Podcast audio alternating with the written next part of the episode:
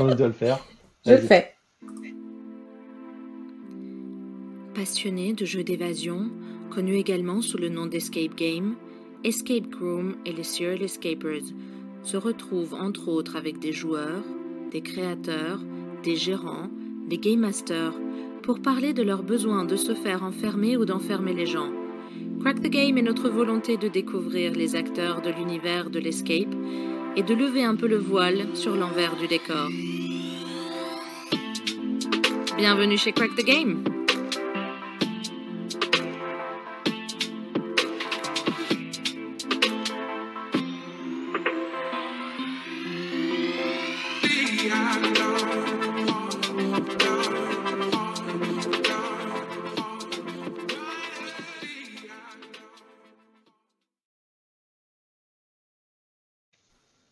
Bonsoir tout le monde pour notre sixième émission de Crack the Game. Ce soir, nous avons invité et notre thématique, c'est l'accueil. Euh, pardon, non, c'est la. Excusez-moi, on coupera. La difficulté dans les escape rooms. Et donc euh, ce soir, on, on, a trois invités avec nous. Euh, on accueille tout d'abord Rémi. Rémi. Ouais, salut, salut. Rémi. Euh, donc Rémi, toi tu es euh, concepteur euh, à la Lock Academy, donc de, des, des, différentes salles qui, qui, peuvent être présentées. tu, ça fait un moment que tu es, es, dans, ce, dans ce métier. Dans... Est-ce que tu as commencé par ça? Est-ce que... ouais, ça doit faire maintenant 5 ans que je bosse dans les escapes. Avant la Lock, j'étais à Living Room, où je suis resté à peu près un an. Mmh je faisais que du GM là-bas. Hein. Et ça fait 4 ans que je fais la Lock. Ok. Et donc, tu es arrivé GM dans un premier temps, puis après, euh, après tu es passé de, de, dans l'envers du décor euh, Je suis arrivé pour la conception des salles, en fait. Je suis arrivé au moment où on commençait la conception des trois nouvelles salles pour le nouveau local. D'accord. Donc, je me suis lancé direct en mi-temps GM, mi-temps conception. Ok, très bien. Et on accueille aussi euh, Mathieu. Mathieu, Salut Bonsoir Mathieu. tout le monde.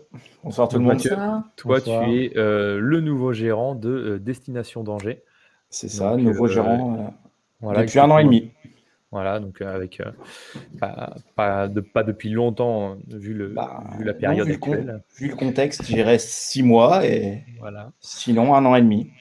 Donc tu nous expliques un peu Destination en danger, où est-ce que c'est? Parce que la LOC, on, on connaît euh, généralement, Alors, on sait que c'est sur Paris, mais toi Destination danger, on a euh, deux locaux euh, sur Paris, un, un, local dans le 11e arrondissement tout proche Bataclan, et un local 12e arrondissement, tout proche Gare de Lyon. Okay. On a aussi ouvert dans les Vosges un, un local à Saint-Dié, pour ceux qui connaissent, aux portes de l'Alsace. Top. Donc trois, trois, trois lieux, trois ambiances. Voilà, enfin, c'est ça. Plus d'ambiance. Tout à fait. Encore. Ouais, plus d'ambiance. et en dernier invité, on accueille David. Bonsoir à tous. Salut David. Bonsoir David. Salut David. Et donc toi, David, tu es co-gérant chez Brain. L'escape game de Caen. De Caen. Avec Alan, mon ami. Ok. Et donc vous, euh, donc à Caen, donc euh, Brain, c'est une, euh, il y a pas mal de, il y a pas mal de, de franchisés. Euh, vous, il y en a vous avez, ouais, il y en a quelques-uns. Ouais. Et, et vous, vous avez ouvert depuis quand? Vous êtes là, de, vous êtes dans le. Alors. Vous avez ouvert depuis quand? Il y a un jeu de mots là? Pardon. Vous avez ouvert depuis quand à Caen euh, Depuis ju juillet 2017 et moi je me suis joint à l'aventure Brain Escape Game de Caen euh, depuis euh, juillet 2019. Donc il y avait okay. pas mal de choses déjà installées et je suis arrivé euh, au moment de la création de la salle Phobie. Voilà. Très bien. Ok, donc comme vous l'avez compris, aujourd'hui on va parler de la difficulté dans un, dans un escape game. Et euh, c'est pour ça qu'on a fait appel à vous. Et, euh, et la première chose qu'on va se demander, c'est euh, qu'est-ce qu'une salle difficile au final? Puisque c'est notre, c'est notre sujet. Donc, selon vous, qu'est-ce qui va faire qu'une salle va être, va être difficile ou non?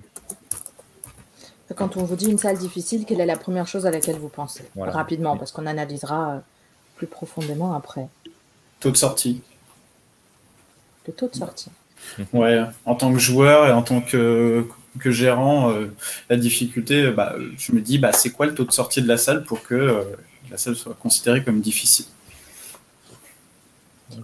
bah, Je pense et que c'est bien résumé. Hein. ouais. Après, il faut que le Mais taux de sortie affiché soit le vrai. Quoi. Ah. il faut que le taux de sortie affiché par l'enseigne soit le vrai taux de sortie de la salle et pas juste ils disent euh, il y a 5%, il y a 10%, alors qu'en vrai, euh, pas du tout. Enfin voilà. Mais ouais, c'est pas mal représentatif de est-ce que tu vas galérer ou pas, quoi, en général. Quand tu dis ça, est-ce que tu as des noms à nous donner? Non. Alors, je peux. Si euh, bah, il y, a, pas si longtemps, si, il y a deux ans, je suis allé faire l'escape euh, Matrix à Victory, qui est à part réputé chez eux pour être le plus difficile de ce qu'ils ont. On était deux, on est sorti, je sais pas, en 50 minutes. Et le mec, en sortant, le GEM, je pense qu'il était briefé pour dire ça, m'a dit euh, c'est l'escape game le plus difficile de France. Ah, clairement, clairement non, pas du tout.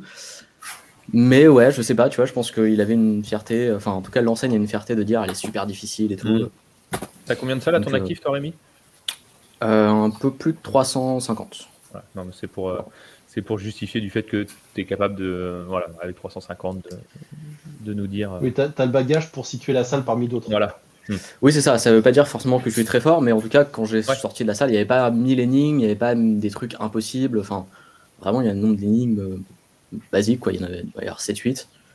Et pas des trucs hardcore, quoi, des trucs logiques. Donc, hmm. Après, c'est là que se pose la question de la subjectivité. Est-ce que, euh, est-ce que euh, toi, tu as l'habitude de jouer avec la personne avec laquelle tu as joué? Est-ce que euh, vous étiez déjà chaud de ça l'avant ou pas? Il y a plein de choses qui finalement jouent. Est-ce que tu avais plus d'expérience que quelqu'un de totalement novice et tu as tout de suite identifié là où il y aurait les barrages, les choses à faire? Il y a plein de choses. mais oui, le, le, taux de sortie. Qu'est-ce que vous faites des taux de sortie dans lesquels il y a plusieurs buts à atteindre en fait. Il y a la sortie, mais il y a aussi une énigme secondaire ou une tâche autre à faire dans la salle que vous réussissez ou pas, mais vous avez réussi la salle sans forcément sauver quelqu'un ou autre chose. Est-ce que là, c'est vraiment que le taux de sortie qui compte? Moi, personnellement, dans mon enseigne, j'ai pas de salle comme celle-ci.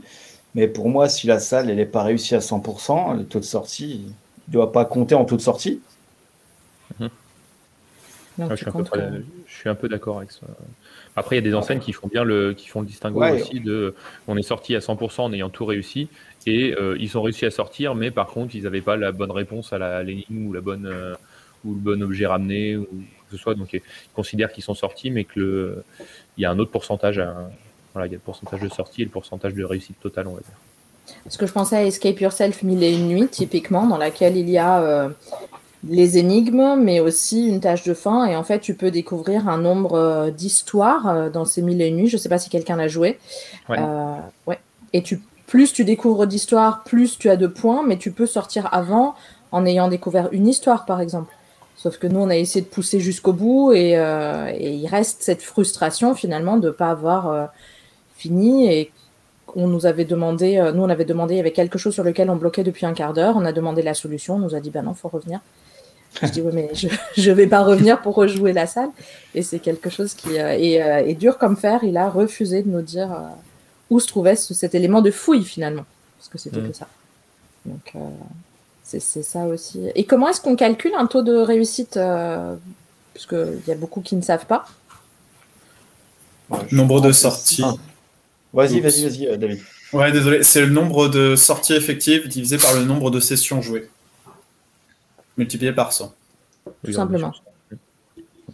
D'un point de vue très mathématique. Est-ce que vous avez l'impression que ça change d'un mois sur l'autre Parce que euh, The Game, par exemple, eux, ils donnent euh, des nouveaux taux tous les mois. Ou est-ce que vous avez l'impression dans vos salles Est-ce que vous, dans vos salles, vous avez un taux de sortie? Est-ce que vous calculez le taux de sortie 1 et est-ce que vous le publiez 2 Alors, nous, personnellement, il est, euh, nous, on le calcule à 2-3% près. Hein. Mm. Par contre, on ne le publie pas.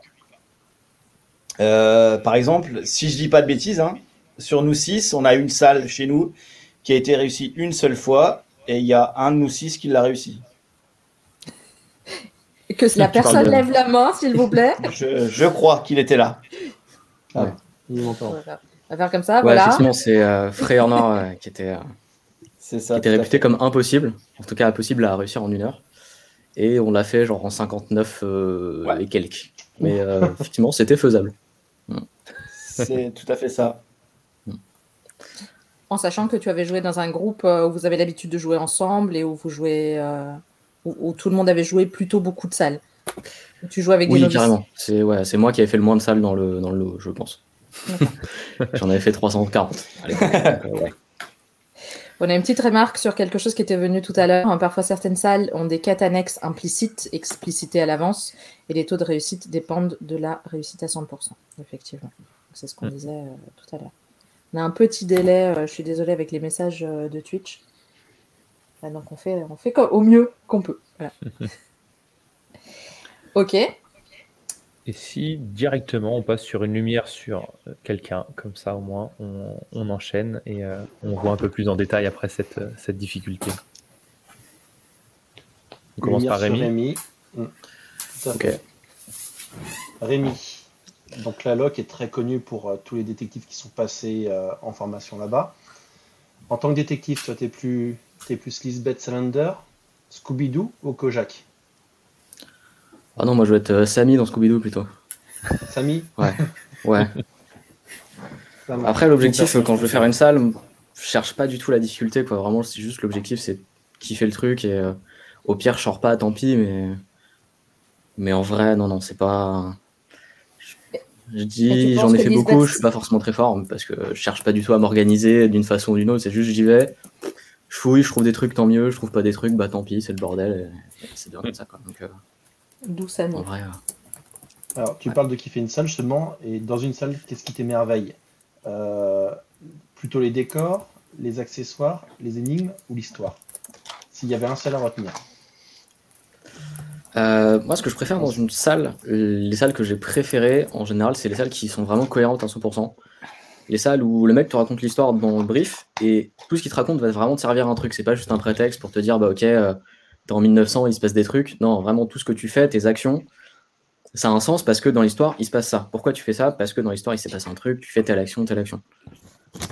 Dans mes salles préférées, où justement il y a cette cohérence partout, bah, il y a le passage à, Bordeaux, la Lendenstein, qui est, exceptionnelle.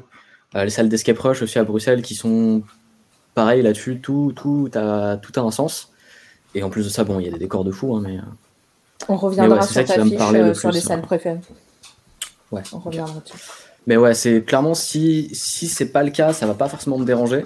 Mais si je remarque spécialement dans une salle qu'il y a ça, vraiment je vais kiffer tout le truc et, ça va changer la manière de réfléchir les trucs. C'est plus je suis en mode énigme, je suis en mode euh, ok, je suis dans une histoire et je vais, je vais voir ce qui arrive. Quoi. Donc la cohérence avec l'histoire. Ouais, carrément. Et dans ton équipe, tu es plutôt l'analyste critique, le je fais tout ou le j'adore tout? Euh, non, en général, quand il y a un jeu un peu chiant, un jeu, un jeu électronique, tu vois, c'est plutôt mon team qui va se tourner vers moi, qui va dire ok, ça c'est pour toi. Nous, on, va faire d'autres trucs en attendant. Et à l'inverse, tout ce qui est calcul, machin, c'est les trucs que je vais laisser de côté parce que vraiment, c'est pas possible quoi. Donc non, plutôt, plutôt logique et, le jeu d'adresse aussi, ça, ça me dérange pas. Ok. Et la salle la plus difficile que tu aies joué pour toi? Euh, bah, Du coup, une salle que j'ai perdue, pour le coup, ça va être euh, Super Games Color, euh, qui était avant Cauchemar Chromatique et qui est maintenant fermé depuis pas longtemps à l'atelier des énigmes à Annecy. pas parce qu'elle est impossible à terminer, mais elle est impossible à terminer à 100%. En gros, le concept, c'était, tu rentres dans une salle, tu as 10 ateliers différents qui sont symbolisés par des couleurs différentes, et tu as 10 niveaux de jeu. En gros, la première étape va être très simple, et plus tu vas avancer sur les 10 étapes, plus ça sera compliqué. Et si tu veux terminer la salle, tu dois arriver, je crois, au niveau 5 de chaque étape. Mais par contre, tu peux monter jusqu'au niveau 10, tu vas avoir le plus de points possible. Et du coup, bah, c'était hyper chaud parce qu'il y avait plein de trucs à faire en même temps, que les jeux étaient plus ou moins compliqués. Il y avait des jeux de logique vraiment hardcore à base de visualisation dans l'espace, de cubes en 3D, enfin vraiment des trucs euh, horribles. Et ça, pendant une heure, ou si vraiment il y a un seul temps mort, bah, c'est fini, quoi. Tu perds. Et c'est ce qui s'est passé, clairement. On n'a pas été au bout, mais comme euh, la grande, grande majorité des gens. Quoi. Donc ouais, c'est clairement une des plus dures que j'ai pu faire. Et c'est une salle qui est rejouable au final, c'est ça?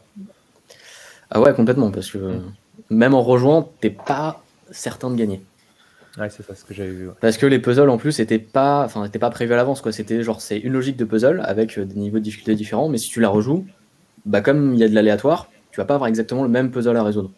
Hmm. Donc en vrai, euh, t'es plus fort, mais potentiellement tu peux reperdre. Vous l'avez joué à combien? Euh, on l'a joué à 4. Nous, on l'a joué à 6, c'est pareil. On n'a pas réussi. Euh, mais c'est beaucoup d'énigmes de, logique et, euh, Est-ce que pour toi c'est un escape? C'est une question que je me posais à un moment donné. Est-ce que c'est ce que tu définirais comme euh, un escape game? Bah oui, de toute façon, à partir du moment où tu es dans une pièce enfermée qui a des énigmes, euh, globalement, ça passe. Hein. en vrai. D'accord. Ok, très bien. Mais cette salle revient souvent dans nos émissions. Mais Ouais, parce qu'elle était très cool. Et l'enseigne en général. mm. Elle était très Ouais. cool, mais je, peux comprendre qu'il l'ait fermée parce que tu lances un débutant là-dedans. Enfin, moi, je vois les équipes débutantes qui passent quand je les gère à la loc. Enfin, c'est un massacre, quoi. Enfin, vraiment, ils n'arrivent pas à un quart du jeu. Enfin... Donc, ouais, je peux comprendre que si tu n'arrives pas à un quart du jeu, tu sois pas très content. Mm. Surtout qu'il n'y a pas, il y a pas d'histoire, quoi. C'est vraiment que des, que des puzzles, que de la logique, que de la logique, que de la logique pendant une heure. Donc, je peux comprendre que ça plaise pas forcément à tout le monde. Mais moi, je... c'était cool. Le système de jeu est très sympa.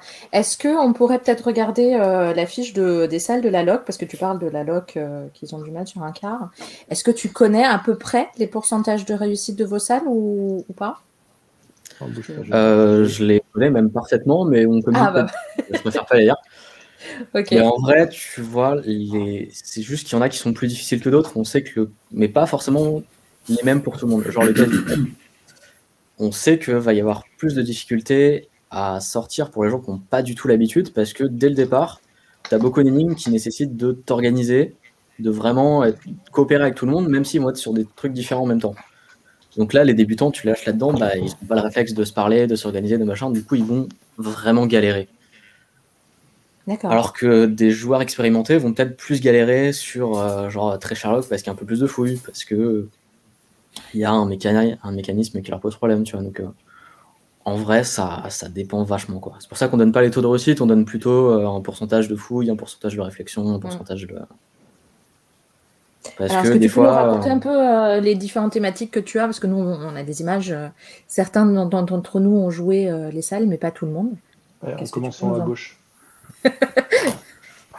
On Euh, à gauche, en haut à gauche, c'est Révolte à la Ok. loc. Donc en gros, Mm. euh, bah, je sais pas si certains connaissent peut-être pas l'histoire de, de la loc. En gros, c'est une école de détectives qui a été fondée par le professeur Locke, qui est euh, le- maître détective du monde entier, le meilleur du monde. Et du coup, chacune des salles va avoir lieu dans l'école. Et en gros, dans Révolte, euh, le professeur, pour une raison inconnue, veut vendre l'école et tu dois l'affronter, en fait, entre guillemets, pour euh, comprendre pourquoi il fait ça, en- enquêter sur ce qui se passe, pourquoi il veut la vendre et découvrir un peu tous ses secrets puisque tu enquêtes directement chez lui. Voilà. D'accord. Euh, je passe à la suivante. Donc juste à côté, au milieu en haut, il y a le cas du siècle qui est dans le musée de l'académie où il y a le guide des détectives qui a été volé. Donc c'est une enquête pour le retrouver. Et euh, bon, j'en ai pas besoin d'en dire plus. En haut à droite, c'est le crime presque parfait. Euh, Il y a un meurtre qui a été commis. C'est comme un clodo géant. En gros, il faut retrouver l'arme du crime, le coupable, le mobile dans le bureau euh, du, doyen. En bas à gauche, c'est très Sherlock. C'est la fille du professeur Locke qui a disparu. Tu enquêtes directement dans sa chambre, essayer de comprendre euh, ce qui s'est passé, pourquoi elle a disparu, essayer de la retrouver éventuellement. Euh, en bas, au milieu, c'est LA Confidential. En gros, c'est l'ennemi du professeur Locke qui te charge de retrouver la salle la plus sécurisée, la plus secrète de l'école. Il te menace en fait hein, pour collaborer avec lui. Et c'est un peu en mode mission impossible. Tu dois retrouver cette salle-là. Et la dernière qu'on voit en bas à droite, c'est l'examen. En gros, l'examen de détective, c'est censé être l'examen le plus difficile du, du monde entier.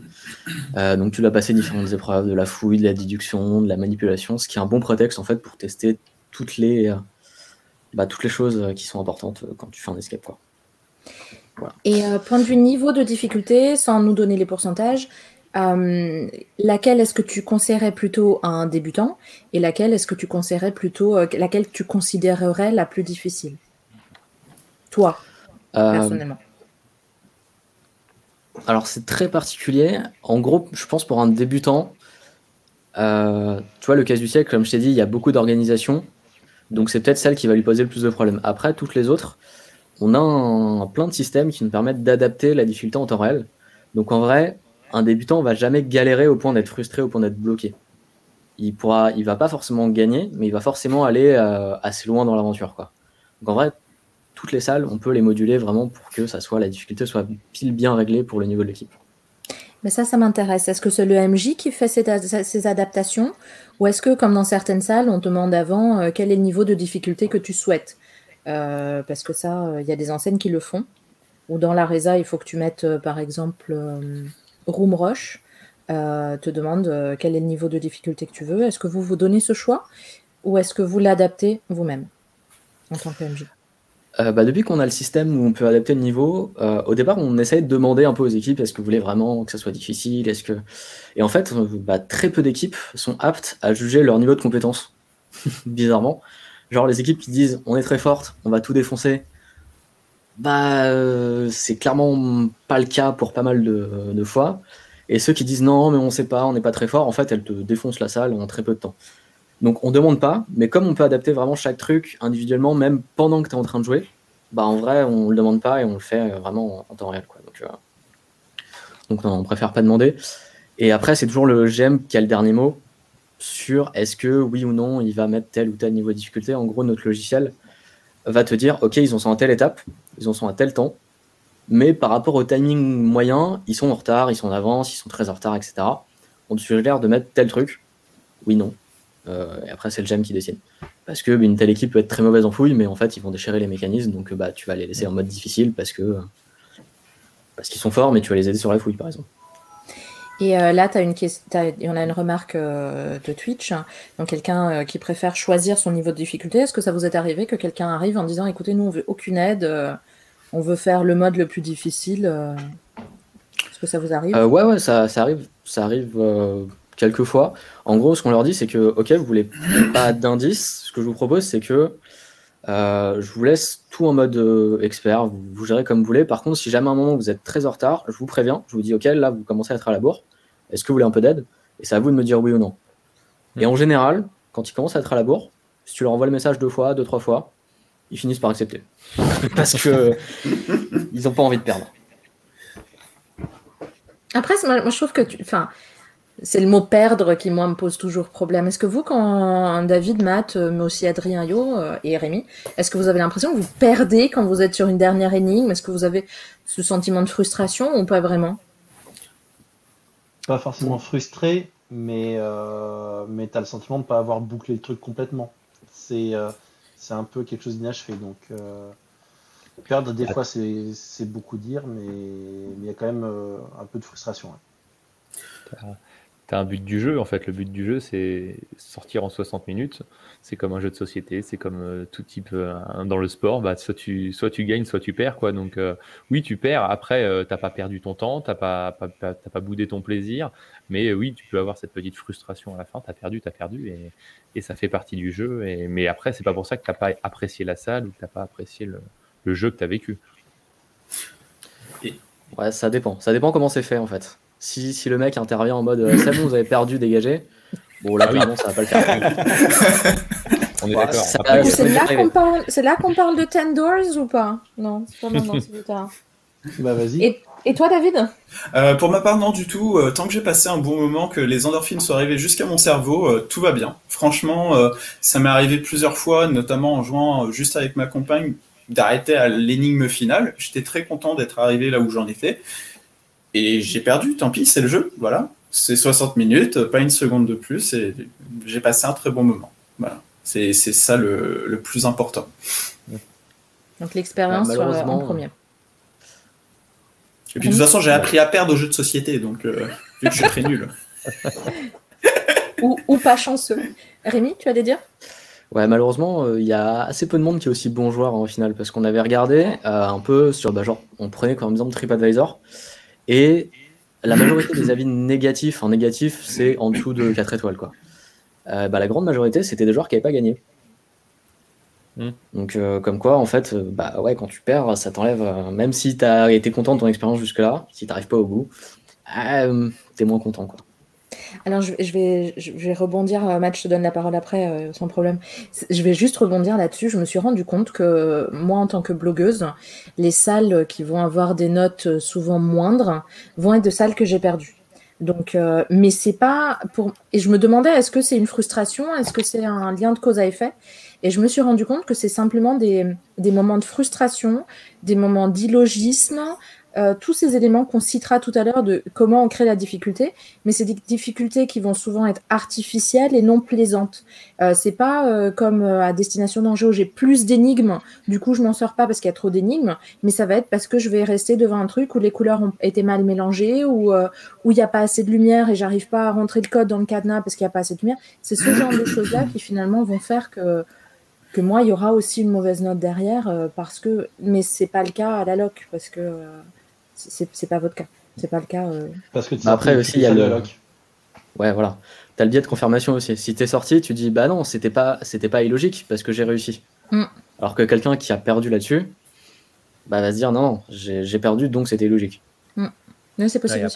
Comme j'ai déjà dit. là qu'on aborde le fait. Vas-y, vas-y, vas je, disais que euh, moi, ça m'est arrivé. Alors, toute première fois, c'était à Brain, justement, que, j'avais perdu. Bon, là, il y avait de la frustration. Il y, avait de la frustration. Il y avait des moments où on n'était pas bon aussi, il faut, faut, le dire. Et puis, euh, il y avait des, des trucs qui ne m'avaient pas plu euh, clairement. Mais j'avais reperdu une autre fois sur, sur une autre salle. Et la salle était vraiment bien, en fait. Mais il suffit que bah, ça soit un jour où tu sois moins dedans aussi, un jour où tu où il y a eu, euh, où peut y avoir aussi des erreurs de game master quand tu sors pas. Parfois, c'est des erreurs de game mastering, et ça, c'est encore plus embêtant parce que, euh, mais c'est pas ça qui retire la qualité de la salle ou donc euh, il faut, faut, réussir à faire la part des choses en, en se disant voilà, il faut mettre des, des, causes externes, mais il faut aussi surtout mettre des causes internes parfois. Et il y a des jours où on n'est pas dedans non plus. Quoi. Et puis on utilise le mot logique. Ce qu'il faut dire aussi, c'est qu'il n'y a pas une logique, il y a plein de logiques des fois. Des gens ont d'autres logiques que celle créateur de la salle, ainsi de suite. Donc euh, souvent, on aime bien les salles qui correspondent à la logique qu'on est censé avoir. Et on aime un peu moins les salles qui sont sur une logique qu'on a plus de mal à identifier. Et voilà. Hmm. Matt? Bah, Après, moi je trouve que si pas une salle, forcément euh, frustration, mais après ça, fait partie du. C'est un jeu, comme on dit, jeu de société, on gagne pas toujours. Après, moi, j'ai toujours comme optique que je préfère être frustré parce que je réussis pas une salle que sortir d'une salle en 25 minutes, comme ça a pu euh, m'arriver plusieurs fois. Mm. Et moi, là, je suis encore plus frustré, personnellement.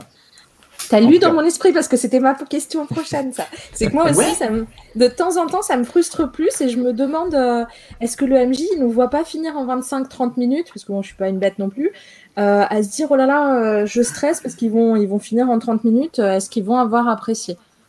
D'ailleurs, Snow, euh, en parlant du, temps de sortie, j'avais été assez euh, effaré. Euh, je crois que sur ton profil de Serial Escapers, tu as fini une salle en 18 minutes. Je crois. J'ai dû voir ça et j'ai halluciné. Je sais plus du tout, mais c'est, je sais pas. C'est classable en fait. Il faudrait que je regarde. Mais euh, il y a une. Euh, j'en parle tout le temps. Il y a Team Squared. Euh, je pense, Rémi, que tu t'en as entendu parler avec Sarah et Sharon. Ils sont partis en Espagne. Et un truc, ils m'ont raconté là, il y a dernièrement. J'ai trouvé ça génial. Un gérant d'une enseigne qui avait 7 ou 8 salles leur a proposé. Donc, ils ont demandé le prix. Il a dit bah, écoutez, je vous propose de payer par minute jouée dans la salle. Je savais pas qui l'avait à faire. Elles ont fini. Non, et, et ils savaient pas à qui il avait affaire. Une des salles a été finie en 8 minutes. Ouais. 8 8. oh my god. Ah non, mais elles sont euh, là en mois de novembre, elles étaient à 1800 salles. Ils étaient à 1800 salles et, euh, et euh, c'est des, des bêtes. Ils sont hyper organisés, très rapides. ils savent aussi prendre leur temps.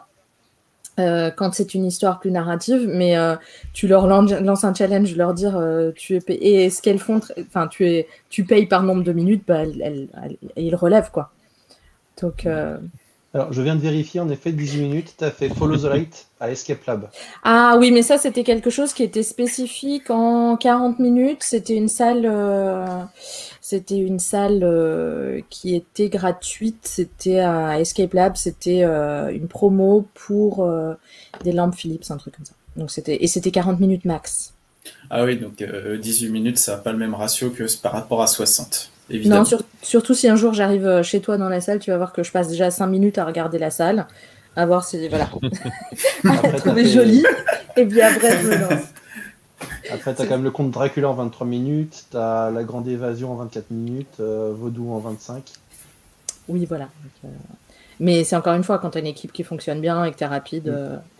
Mais, mais j'aime bien quand on m'offre encore une ou deux énigmes en plus parce que justement on est rapide. Ça, je trouve ça toujours un, petit bonus euh, super.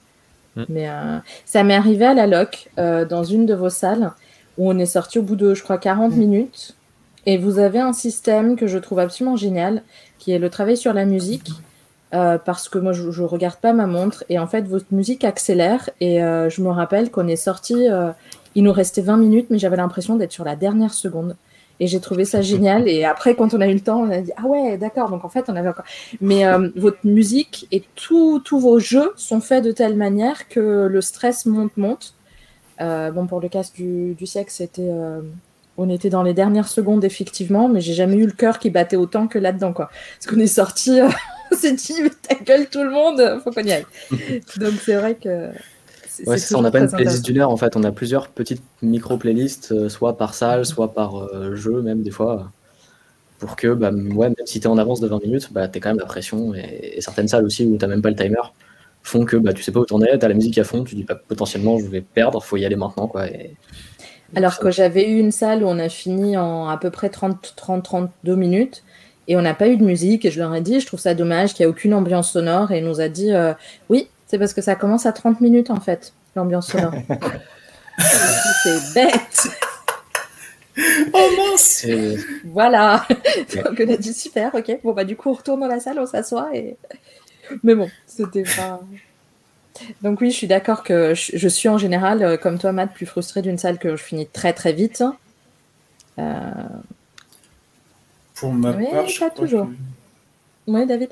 Pour ma part, je crois que j'ai pas forcément eu cette frustration, du moins pour cette cause-là, parce que le, minimum que j'ai dû faire, ça devait être 40 minutes. Donc c'est dans des moindres euh, proportions, on va dire. Mais après, c'est toujours tellement euh, parce qu'à Living Room, on a joué euh, la deuxième salle saut où en fait, on était très rapide au début, on est resté bloqué. Et le MJ nous a laissé bloquer très longtemps, pendant 20 minutes. Et on était à genoux pour demander un indice, parce que juste on n'en pouvait plus de tourner sur la même chose. Et, euh, et comme on n'était dans, pas dans sa timeline, il refusait de nous aider avant un certain moment. Donc là, c'est vrai que c'était.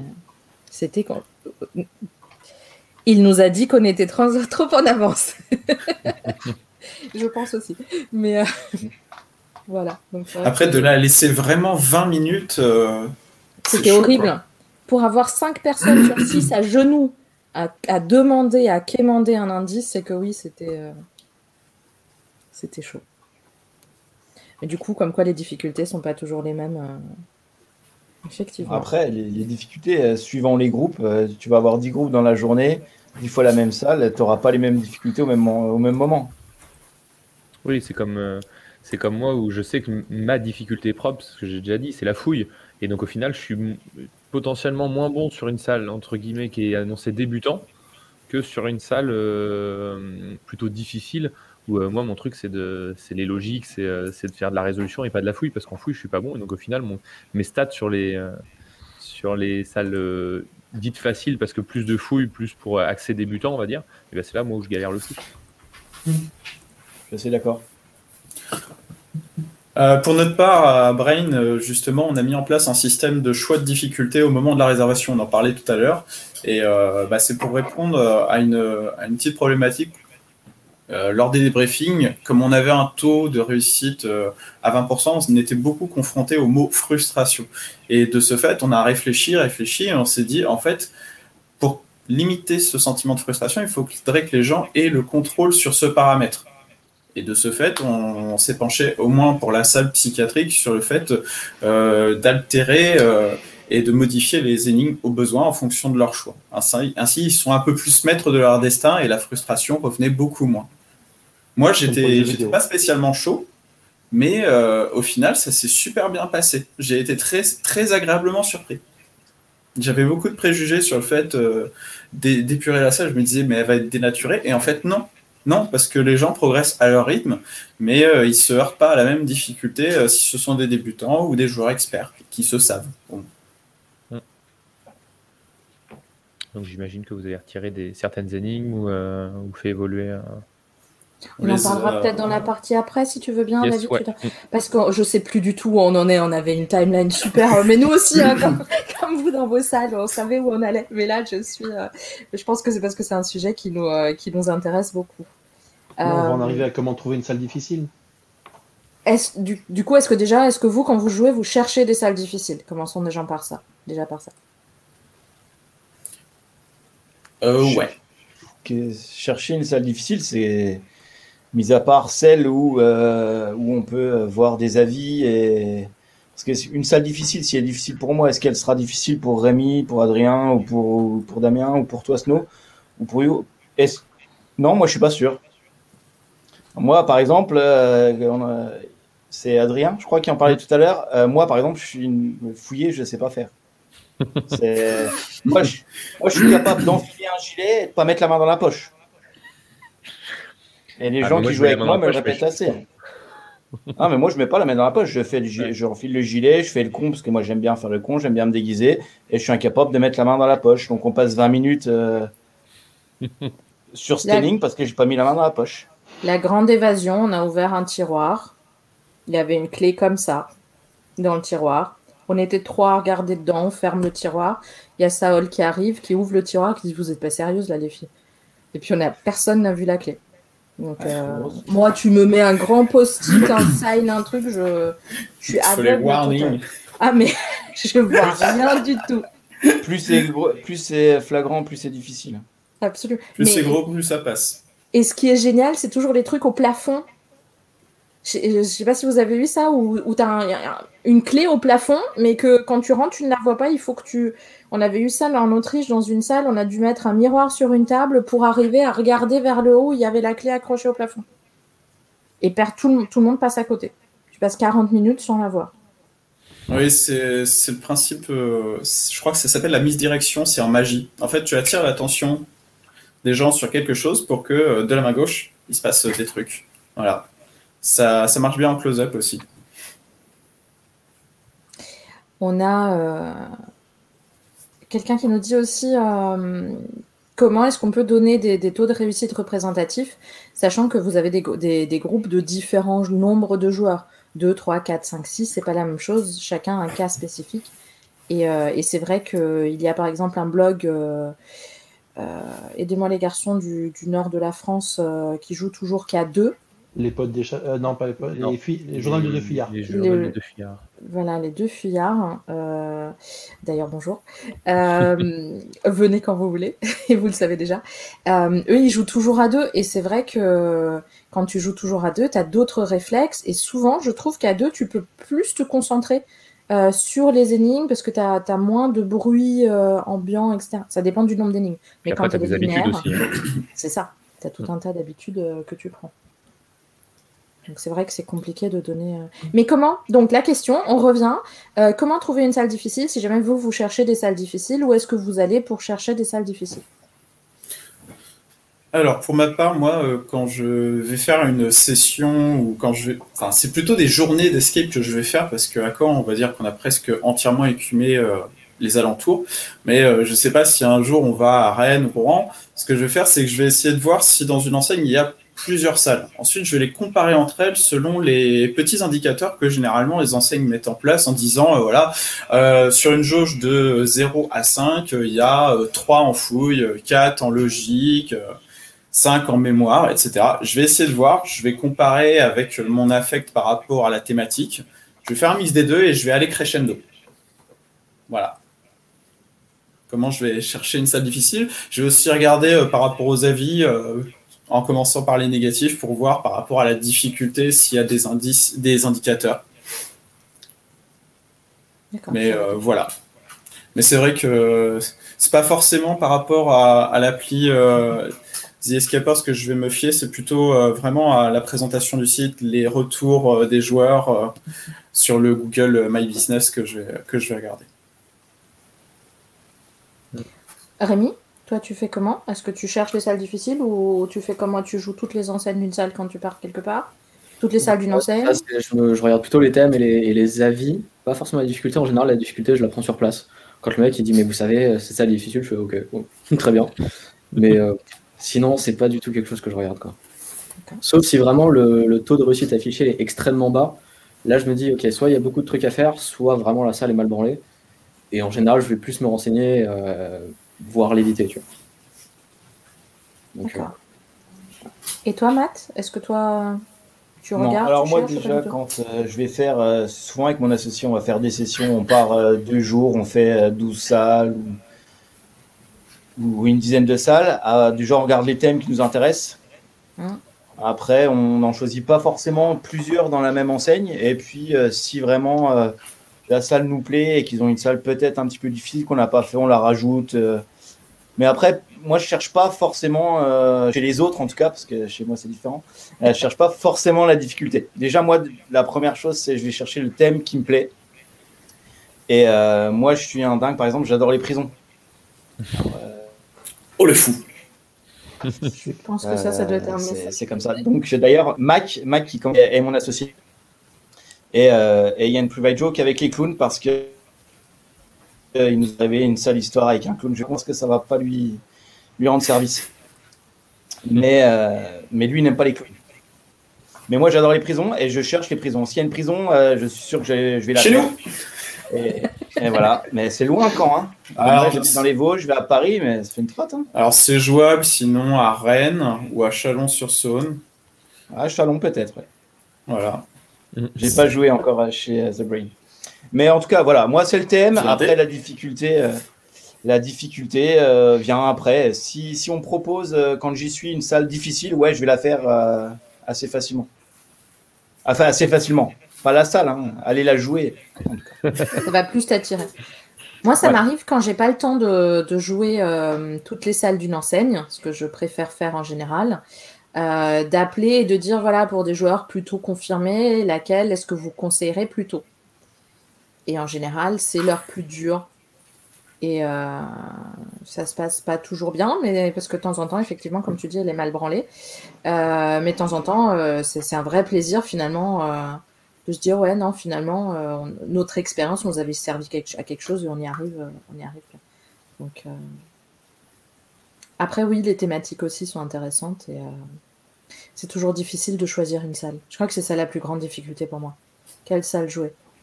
Après, ça dépend avec lequel public tu es. Moi, je vois qui, joue avec un public différent quasiment euh, très régulièrement. Euh, je vais pas aller choisir la, salle difficile quand je suis avec des, novices ou ayant quelques salles. Et, euh, et, par contre, quand je vais être avec Yo ou quand je vais être avec euh, d'autres gars avec qui j'ai l'habitude, là, ça me dérange pas du tout de me dire tiens, on va, on, va se challenger sur euh, apparemment une salle difficile. Quoi. Ça dépend aussi du, du public. Toufi nous demande si la difficulté est vraiment vecteur de plaisir. Et euh, je n'ai pas l'impression que ce soit le cas, il ou elle. Euh, effectivement, c'est quelque chose que, qu'on va aborder après. Mais euh, c'est une des questions qu'on se, qu'on se pose aussi. Alors, comment trouver des salles difficiles? Nous, on a un peu cherché parce qu'effectivement, on s'est dit, oh là là, ça doit être super simple de trouver les salles difficiles, mais finalement, non. donc, on a trouvé sur Paris euh, Polygamer, qui est un blog qui euh, a relevé les taux de réussite euh, sur les salles parisiennes et Île-de-France, si je ne me trompe pas. Donc ça, ça peut être pour des gens qui cherchent effectivement des salles difficiles. Est-ce que vous voulez qu'on regarde vos salles, s'il y a quelque chose ou pas? Enfin, du moins, les deux enseignes parisiennes, par curiosité. Destination d'Angers. Ouais. Oui, mais il y a spécial aussi. Pour la lock, c'est adapté. Effectivement, mm. c'est ce que tu nous disais. C'est très bien. Et euh, de 1 à 10% à peu près euh, pour destination d'Angers. Et après, vous voyez, il y a quand même beaucoup de, pourcentages euh, très différents. Destination d'Angers 1, 5, spécial pour Frayeur Noir, effectivement. Et 69, 69 nuances degrés, otage non communiqué. Mais on regardera, on regardera ça un peu plus euh, en détail quand on arrivera sur ton, sur ton enseigne, Matt. Ouais. Après, on disait, euh, donc on avait Polygamers, on avait aussi Escape Planner. Euh, je ne sais pas si tu l'as, voilà. Escape Planner propose également, donc Escape Planner est un, est un site où vous pouvez également référencer les parties que vous avez jouées, faire une wishlist, voir les dispos et en fonction du, du, moment de la journée, ils ont effectivement aussi une jauge de difficulté mais c'est plus une jauge. Et des taux de réussite également. Donc ça aussi, c'est limité plutôt sur Paris et Île-de-France. Euh, après, on a trouvé euh, escapegame.fr ou par ville, effectivement. Donc si par exemple on reprend Paris, si, vous, si tu veux bien. C'est en cours, c'est en cours. Là, effectivement, on a différents filtres possibles. Et un des filtres. Euh, ah, d'accord. Je sais pas où tu es entré, c'est pas grave. Un des filtres, c'est la difficulté. il met du temps. Il met du temps à afficher. D'accord, pardon. Un des filtres possibles, c'est effectivement la difficulté. Donc, euh, si quelqu'un cherche plutôt des salles faciles, euh, difficiles, mais comme disait quelqu'un, effectivement, le fait de regarder la thématique permet de voir l'accès à une famille, donc plutôt facile. voilà, donc là, c'est. Ah, en gros, il y en a pour tous les goûts, quoi. C'est ça. Et puis après un autre site, bon, il y avait The Escapers, dont on avait fait notre émission. Et puis si on en a loupé, n'hésitez pas à nous le dire, parce que, euh, parce que ça peut toujours être intéressant. Euh, moi, sur mon blog, euh, j'avais mis des niveaux de difficulté, mais ils sont, ils apparaissent pas. Parce que je me suis rendu compte que je suis absolument incapable de jauger la difficulté d'une salle. Je ne sais pas si quelqu'un d'autre a ce problème. Bah, nous, on le, nous, on, le fait. Euh, on prend en fait euh, le niveau de difficulté donné par l'enseigne et on voit si nous, par rapport à ce qu'on a déjà testé, on se sent euh, en difficulté ou non par rapport à ce qui a été noté. Et on, le juge suivant différents critères. En fait, on, le juge avec la linéarité de la salle, le niveau des énigmes et je sais plus le dernier, tout, niveau des énigmes, linéarité et L'originalité peut-être? Non, ça rentre non, la, pas. La difficulté des énigmes, la linéarité et la hum, coopération. Ah oui, et le, taux de coopération, parce qu'on considère que plus tu as à coopérer, plus euh, si tu peux tout faire tout seul, c'est que c'est plutôt, euh, c'était plutôt plus simple. Mais euh, après, c'est encore une, question qu'on se pose souvent sur est-ce qu'on rajoute des critères, est-ce qu'on en enlève, qu'est-ce qu'on met comme critère pour, pour juger d'une difficulté. Et puis, encore une fois, en sachant bien, en connaissant nos, nous, nos, nos points forts et nos points faibles, pour, euh, pour juger de ça. Quoi. Il y a aussi la notion. Il y a peut-être aussi la notion de déjà vu. Je ne sais pas si ça vous est déjà arrivé de retrouver des énigmes euh, quasi euh, copier-coller d'une mmh. salle à l'autre. ce qui est le plus dérangeant, c'est quand tu le constates dans la même enseigne.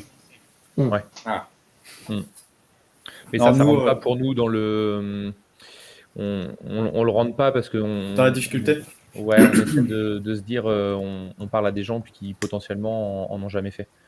Donc, euh, on, juge ça, mais sur un, un, autre critère par rapport à notre notation globale, mais pas, le, et pas sur la difficulté en elle-même. Moi, je trouve que ça dépend aussi tellement. Je trouve ça bien que vous ayez mis ressenti, parce que moi, je trouve que ça dépend tellement de l'équipe avec laquelle on est. Moi, je mm. suis un fichu de faire des maths. On avait trouvé. Euh, dans une enseigne, on devait multiplier une fraction. Je ne sais pas si j'en avais déjà parlé, je crois que oui. Euh, c'était euh, Happy Hour à Paris. On avait des multiplications de fractions. On était à 3, on, on s'est assis. On s'est dit, mais on est incapable de faire des multiplications de fractions. De toute façon, je sais pas ce que ça fait là. Et, euh, et d'un coup, avec des trucs, on a trouvé la. Et le MJ arrêtait pas de nous dire, oui, mais c'est, il faut multiplier. Et on a dit, oui, on sait ce qu'il faut faire, mais on n'est pas capable. Point. Donc, tu me mets dans une salle avec des maths, tu me perds dès le début, en fait. Alors que si tu mets un groupe de personnes qui sont plutôt euh, enclins aux mathématiques, ils vont la finir très vite. C'est pour ça que je trouve ça très difficile de juger finalement euh, de la difficulté. Mm. Et vous, est-ce que quand on vous demande euh, des conseils de salle difficile, est-ce que vous, savez tout de suite, tiens, c'est celle-là qu'il faut que je donne parce que ça, ça correspondra ou pas forcément Rémi, peut-être? Je n'ai bah, pas entendu la question. T'as pas entendu la question? J'ai pas entendu la question, je suis désolé. C'est pas grave, Matt. Euh, si quelqu'un te demande, tiens, j'ai envie de jouer une salle difficile, autre que Destination Manger, parce que je me suis bien éclaté là, euh, est-ce que tu sais tout de suite quelle euh, salle conseiller ou pas vraiment? Vas-y, vas-y, Rémi, je vais réfléchir du coup. Ah. Bah, ça dépend le niveau de l'équipe. en vrai, je les ai vus jouer avant. Ils me demandent conseil. Si vraiment ils étaient très mauvais, je vais pas les envoyer à Destination Danger où je sais qu'ils vont pas réussir 1% de la salle, tu vois. Donc euh, je vais essayer de m'adapter, mais c'est vrai que si vraiment ils ont été forts et que vraiment ils veulent les salles les plus difficiles qu'il peut y avoir à Paris, Destination Danger, c'est clairement les plus compliqués euh, que, tu peux trouver, quoi, avec euh, éventuellement le lycée de la pièce, mais pour d'autres raisons. Tu vois, si... Donc ouais, c'est à Paris, c'est les deux que je vais conseiller vraiment en difficile. On va regarder après justement euh, quelles sont les salles réputées difficiles. Matt, peut-être, toi, comment tu conseilles Non, bah, l'Odyssée de la pièce, je suis assez d'accord. Euh, après, moi, c'est compliqué parce qu'une fois qu'ils ont fait, comme euh, disait Rémi, une fois qu'ils, sans ne jeter des fleurs, parce qu'il en faut pour tout le monde dans l'escape game, mais là, comme on parle de difficulté, sans dire qu'on est les plus difficiles, je pense qu'on a deux des salles les, les, les 10 les plus difficiles de Paris. Quoi. Entre euh, Enterré Vivant et euh, Frayeur Noir, je pense que c'est vraiment deux salles euh, très très compliquées. Après, non, je, conseille très très régulièrement des confrères, mais sur les salles compliquées, c'est pas forcément. Alors, on a juste avant, pardon, on a une petite remarque de quelqu'un qui se souvient euh, d'une salle niveau extrême avec des mathématiques euh, loupées d'ailleurs. C'était le baccalauréat. Je sais pas si c'est le nom de la salle. Mais, euh... Je pense que c'était une vanne. C'était une vanne. Ouais. Oui, je pense que c'était une joke en fait. C'était le bac, en, le vrai baccalauréat. Ouais, je pense que. Ouais, du temps où il avait encore une valeur. tu as deux profs autour de la table. on, ne, on ne dira rien. Euh, donc, euh, quelles sont les salles réputées difficiles euh, à votre avis? Donc, tu as, tu, je pense qu'on est tous d'accord sur Destination Danger. Ouais, vous avez déjà parlé de l'Odyssée de la pièce aussi. L'Odyssée de la pièce. Game. Pourquoi Est-ce que, est que vous pouvez donner un peu en détail? Pourquoi l'Odyssée de la pièce? En quoi les, parce que Destination Danger, on va en parler après, mais pourquoi l'Odyssée de la pièce, Rémi, par exemple, pour toi? Oui, et même Matt? Euh, parce qu'elle est super exigeante en fait. Tu as, as, plein d'étapes qui sont. Je sais plus si elles sont en parallèle, mais en tout cas, tu dois absolument toutes les réussir et noter les données, les résultats, sans pouvoir les confirmer tout de suite. Et c'est en combinant tous les résultats que tu as eu que tu vas arriver au résultat final. Donc en fait, si tu foiré quelque part, bah, c'est compliqué, il faut tout refaire, donc tu perds du temps, il faut être vraiment hyper structuré. c'est ce que tu appelles des. Salut Salut toi voilà. C'est ce que tu appelles des méta-énigmes, c'est ça, non? Quand tu as plusieurs énigmes euh, qui finalement aboutissent sur une, une énigme finale, ou c'est pas du tout le bon mot? Euh, Je n'utilise pas forcément de mots, mais c'est juste que ouais, c'est ça. C'est le résultat de ton énigme va pas te débloquer un reward forcément tout de suite, mais que euh, c'est as plusieurs étapes quoi. Et enfin, je l'ai fait il y a très longtemps, donc je, je me rappelle plus exactement de toutes les énigmes et de l'ordre, etc. Mais je me souviens ouais, que si t'es pas organisé et que tu vas juste en fonçant dans le tas euh, pour résoudre le maximum d'énigmes le plus vite possible, bah, clairement, tu vas pas y arriver. Quoi. Alors mm. que... Ah, mais c'est ça, Dauphine, elle a bien résumé. Il n'y a rien de simple à faire dans l'Odyssée de la pièce, en fait. en sachant que l'Odyssée de la pièce a été euh, écrite, si je me trompe pas, par un game designer de jeux vidéo, c'est ça? Euh, euh, Ouais, il y a Fibre Tigre euh, qui a participé à l'écriture, ouais, effectivement, mm. qui bosse beaucoup dans le jeu vidéo, dans le jeu de rôle. Donc, euh... Après, je sais pas quel était son niveau de participation. Est-ce qu'il a fait les énigmes ou l'histoire je... je Mais j'ai vu apparaître son nom, effectivement. Mais euh, donc l'Odyssée de la pièce, ok. Euh, à Living Room aussi, non Les salles, euh, parce que tu y avais bossé, euh, donc je sais pas s'il y a d'autres. Ouais, moi j'avais bossé à l'époque où il n'y avait pas encore So 2 ni Hostel. Mais So était réputé comme la salle la plus difficile de Paris, à raison, je pense, à l'époque. Il n'y avait pas tant de salles que ça. Euh, le vrai taux de réussite, il devait être autour de 5%, quoi, vraiment. Euh, je passais des journées où je faisais cette session où vraiment j'avais pas une seule réussite, que des gens qui perdaient euh, avant même d'arriver dans la dernière pièce, vraiment une, une, hécatombe. Parce que, parce que énormément d'étapes, quoi. Par rapport à une salle classique à l'époque, alors qu'il y avait une dizaine d'enseignes à Paris, bah, il y avait deux à trois fois plus d'étapes que les autres salles. Et il y en avait qui étaient vraiment pas forcément tiré par les cheveux, mais où il fallait aller chercher loin, quoi. Vraiment Cette salle, c'est une salle à licence officielle ou c'est. Euh... Elle a changé de nom. Pas du tout. Effectivement, elle a changé de nom depuis. Elle s'appelle Instinct de survie, je crois. Mais ça reprend tout à fait l'histoire de saut. Tu es dans une cave, tu as, as, le même perso, etc. Après, il y en a plusieurs qui reprennent en France l'histoire de ouais, saut, voilà. effectivement, que ce soit.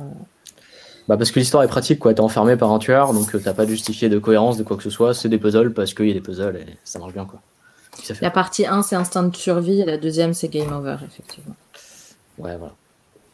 Mais euh, nous, on l'a joué et on, on, a réalisé après que c'était une salle difficile. Je crois qu'on était sorti avec quelques minutes d'avance en plus et, euh, et c'était une équipe. Bah ouais, parce on avait a, la Dream de... Team, en fait. Voilà, on avait une super équipe. Chacun a fait son truc dans son coin et on s'est retrouvés. C'était. Ouais, c'est ça. En ouais. fait, il n'y a pas d'énigme clairement difficile à part peut-être la dernière, mais tu es dans une situation dans laquelle tu n'as pas l'habitude. Euh, t'as des trucs où tu dois coopérer avec les mecs qui n'ont pas les mêmes infos que toi. Enfin, t'as plein de petits trucs qui fait que si t'as pas l'habitude, tu vas mettre dix fois plus de temps qu'une équipe habituée. Quoi. Donc, fatalement, c'était chaud. Je pense que moi, je vais attendre d'avoir quelques centaines de salles à mon actif avant de tenter celle-là. Enfin, centaines, dizaines. Parce que j'ai tellement envie de profiter, je suis un grand fan de saut et j'ai tellement envie de profiter euh, d'en prendre plein la vue que je me dis euh, si euh, je me foire à cause d'une absence d'expérience, je vais le regretter. Donc je vais attendre quelques dizaines de salles avant de tenter. Il y en a qui sont d'accord. Hmm. sinon, moi j'ai aussi en tête Just in Time, la salle autopsie qui est en banlieue parisienne. Je ne sais pas si quelqu'un l'a joué. Non, jamais pour moi. Non.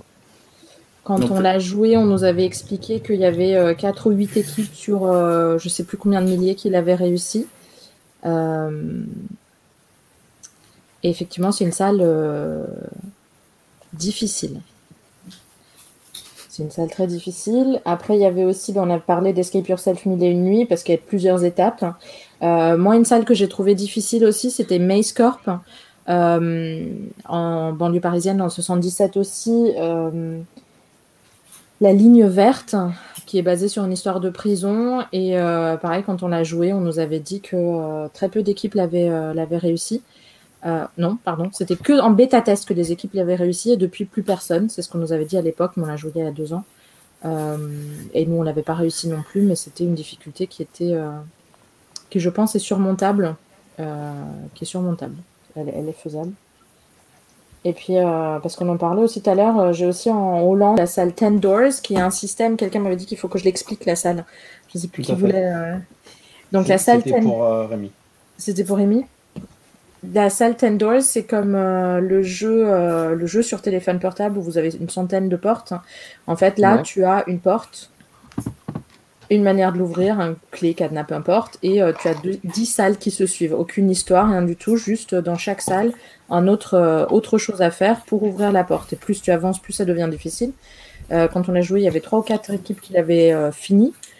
quelques trucs étaient assez originaux, d'autres étaient vraiment mal. bon, la salle ferme, a fermé, donc je pense que je peux, je peux vous en parler.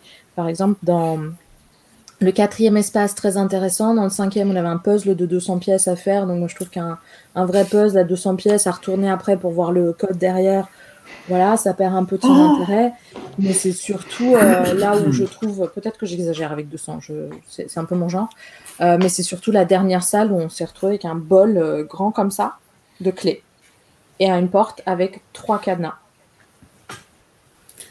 Et à faire en 60 minutes? Ça, c'était bah, une des 10 salles à faire en 60 minutes. Ouais. Donc, c'était un moment des 10 salles, c'était la 9e. Et pour ça, la plupart des gens étaient restés soit à la 7e, soit à la 9e. Nous, on, on a réussi, euh, mais comme des tarés, on a acheté les clés, on a dû revenir sur les anciennes clés parce qu'effectivement. il nous a expliqué hein, que c'était de la déduction, qu'il fallait regarder le truc de cadenas, que c'était trois cadenas différents et que tu pouvais en éliminer, on va dire, même pas un quart des clés. Donc, tu as quand même à essayer euh, toutes les clés sur les portes. Et puis, le dernier, nous, on a fini, mais à une, vraiment quelques secondes. Euh, de, de, gagner cette salle parce qu'on était sur, vous savez, les boîtes japonaises où il y a plusieurs mouvements à faire pour réussir à l'ouvrir. Euh, oui, euh, c'est un nom spécial. C'est et Anamitsuko, je crois. C'est possible.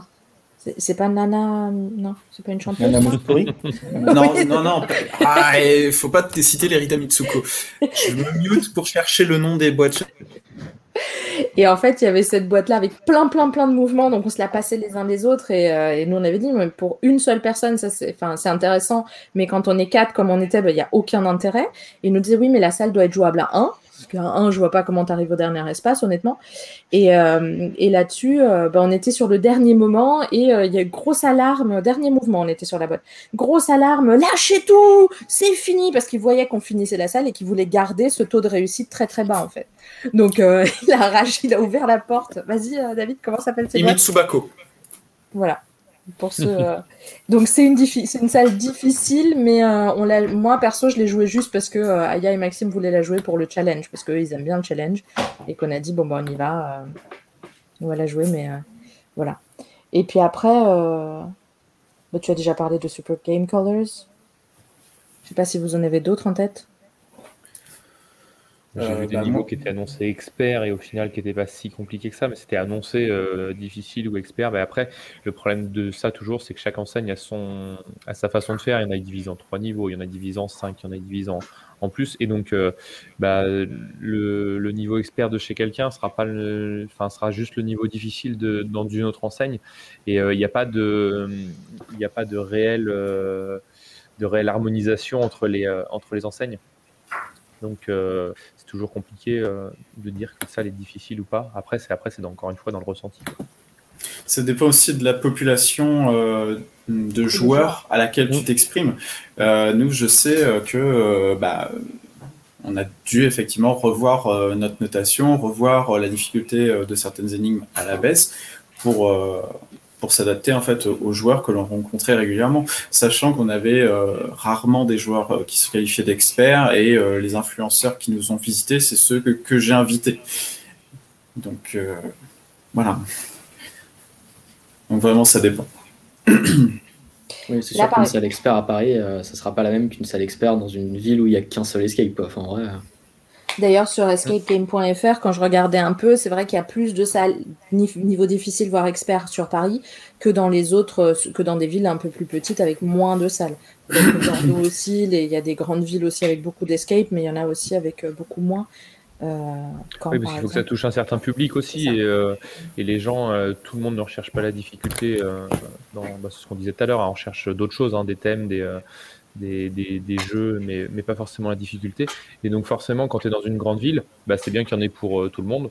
Et donc plus facilement, comme il y a plus d'offres et de demandes, plus facilement, je pense, sur les grandes villes, tu peux trouver des plus gros niveaux que sur des villes, je pense notamment à Tours, où on n'a pas, des, je pense pas, de gros niveaux difficiles.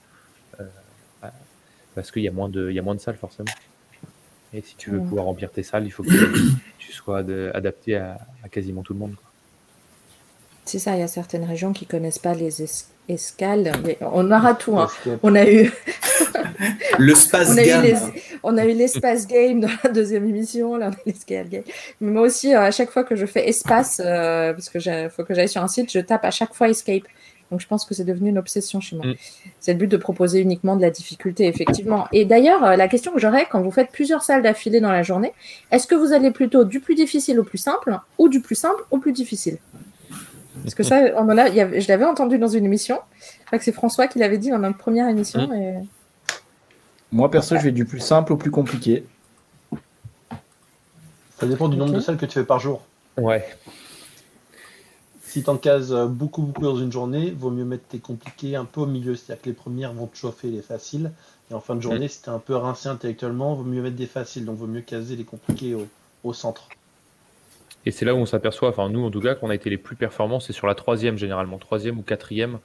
C'est là où, euh, on est les plus performants, donc autant on sait que c'est à ces, moments-là où il faut mettre euh, les salles difficiles. Rémi, j'ose même pas te demander, vu que tu, tu, tu, regardes pas la difficulté quand tu réserves les salles, c'est ça? Alors ça dépend. Si jamais j'ai identifié une salle difficile et que j'en fais plein dans la journée, c'est pas celle que je vais mettre à 10h du mat. Je, vais mhm. attendre. Parce qu'à 10h du mat, il faut, il faut pas que ça soit compliqué, vraiment. Nous, en général, je, fais pas gaffe. Quoi. Nous, en général, on essaie de les mettre en crescendo si on a le choix dans une seule enseigne. Quand on essaie de jouer plusieurs salles dans la même enseigne, on va essayer d'aller de la plus simple à la plus difficile. Mais en général, quand j'arrive à 8, j'avoue que mon cerveau sert plus à grand chose. Et là, j'essaye de me mettre une salle super fun, en fait. J'essaye de me mettre une salle euh, qui va totalement sortir du lot et qui va juste être marrante et euh, où tu peux te relâcher par rapport à la fatigue. Faudrait, de, faudrait demander euh, à ceux qui détiennent le record Guinness de plus de salles jouées en 24 heures. Là. Oui, ils, ils en ont fait 23 ou 24, il me semble, les derniers. ouais. Et sachant qu'ils avaient des contraintes assez. Euh, C'était pas 25 dire... Je crois qu'ils sont au moins 25, je crois qu'il y avait plus. Ils avaient interdiction de sortir de la salle s'ils la finissaient en moins de 30 minutes, il me semble. Ils devaient pas euh, utiliser autre chose que leurs pieds ou les transports en commun. Enfin, c'était tout un tas de conditions drastiques. Et il fallait que les enseignes soient ouvertes naturellement à ces heures-là. Et ça, c'est vrai qu'à Paris, tu veux jouer H24, moi j'aimerais bien, hein. mais, euh, mais je ne vois pas où je pourrais. Mais bon. ah, tiens, une question de Mac. On choisit en fonction du repas après manger. Mais ça, c'est l'erreur de débutant. Parce qu'en fait, euh, en escape, euh, en journée escape, on mange pas. Donc c'est là, Matt, qu'il va falloir arrêter. Je pense que c'est là que vous faites l'erreur, Mac et Matt. C'est. J'ai pas entendu. J'ai pas, entendu. Ben, en fait, Mac nous dit que vous choisissez en fonction du repas. Après manger, vous, voilà, on peut faire euh, du difficile. Et moi, je disais que c'est l'erreur de débutant quand vous faites des, des, marathons d'escape, c'est qu'il ne faut pas manger en fait. Parce ah, que sinon, tu ne peux pas loger autant de salles. C'est Mac qui me casse la tête pour manger. Moi, je ne vais pas manger. On est d'accord. Tu prends un ah sandwich, tu le bouffes entre deux salles euh, et encore. Non, je bouffe dans la salle. Ouais, c'est exactement ça pour notre part. Parce que moi, j'aime. Bah, surtout quand je joue chez. Bah, je viens pas jouer chez moi, mais quand je joue chez les autres, je mange dans la salle. Comme ça, je fais tout ce qu'on fait chez moi. Ou alors ils sont sympas, ils ont des bonbons à l'accueil. Comme ça, tu peux grignoter. Tu oui, le bocal et hop, il est rempli. Il est rempli après. Après la salle, dans le de la salle, je fais tout, je perds pas de temps. Alors, ça, je veux savoir, tu l'as vraiment eu, quelqu'un qui a uriné dans ta salle? Pas, pas moi, mais une de mes collègues dans les Vosges. Euh, c'était une famille, la petite, euh, baissait le pantalon et dans la salle. Parce que je l'ai entendu plusieurs fois cette histoire de plusieurs enseignes et je me dis, et, les gens. Euh, Alors, juste petit clin d'œil à, Hugo, obligatoire. je sais pas ceux qui ont regardé la deuxième émission, on a passé notre temps à parler raclette. Voilà, donc juste. On sait tous pourquoi. C'est tous pourquoi, Mais bon. Ok. Alors, la prochaine thématique, euh, c'était non, c'était pas celle-là. Pardon, je suis trop loin. Qui cherche, à votre avis, des salles difficiles? À qui s'adresse ce genre de salle? Quel est le public? Parce que quelqu'un m'avait mis euh, sur la feuille qu'il y a des enseignes qui, euh, mettent des salles difficiles parce qu'il y a effectivement un besoin. Tout le monde cherche des salles. non, eux, ils vont à 69 degrés, c'est pas pareil. Non, mais après, tout le monde peut chercher une salle difficile. Euh, moi, aussi, enfin, j'imagine que chez David et, chez, avec Rémi, ça doit être pareil quand il masterisait les salles. Euh, le nombre de personnes qui vient, qui a joué euh, 3, 4 salles et qui me dit bah, Moi, je vais des salles difficiles parce que parce qu'on est bon. Ouais, pas de problème. Donc, c'est pour moi. Tout le monde cherche des salles difficiles. Il n'y a pas de souci. En fonction de son niveau. C'est ça. Mais on Après, pas toujours son niveau. C'est vrai, il y a des personnes qui se surévaluent. Mais mmh. c'est ça met aussi présenter des gens qui se dévaluaient, qui ont par exemple demandé un niveau débutant alors qu'ils avaient largement le niveau pour intermédiaire. Du coup, ils ont terminé en 45 minutes, euh, finger in the nose. Waouh! Et euh, après, ouais, t'as as un public assez restreint. Enfin, je parle pour la Normandie où tu as des gens qui, qui, viennent et qui cherchent la difficulté. C'est ce qu'ils demandent. C'est un pourcentage minoritaire chez nous. Après, bah nous, euh, nous, dans notre, notre enseigne, on a on a très peu de débutants. Oui, parce que vous êtes réputé. Enfin, on, a, on a des débutants qui viennent faire 69 euh, nuances degrés. Euh, ben voilà, on va pas faire un dessin sur la salle. Hein. Euh, et là, c'est beaucoup oh, ça va Ouais, ça va. Bah, viens la masteriser une fois, tu verras si ça va. je reviens. oui, je voudrais un dessin sur la salle, s'il te plaît. Tu veux un dessin, mais on va pas pouvoir en parler, il est pas assez tard. Zut. Ok.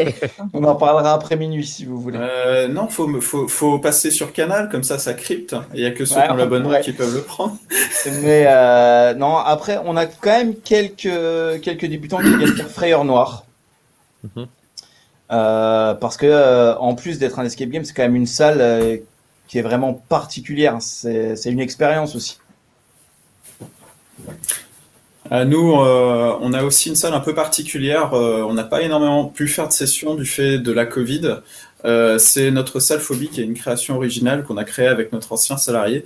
Et effectivement, elle s'adresse à un public de joueurs assez restreint. Elle est assez originale dans sa conception et du coup, le taux de réussite est assez marginal, on va dire.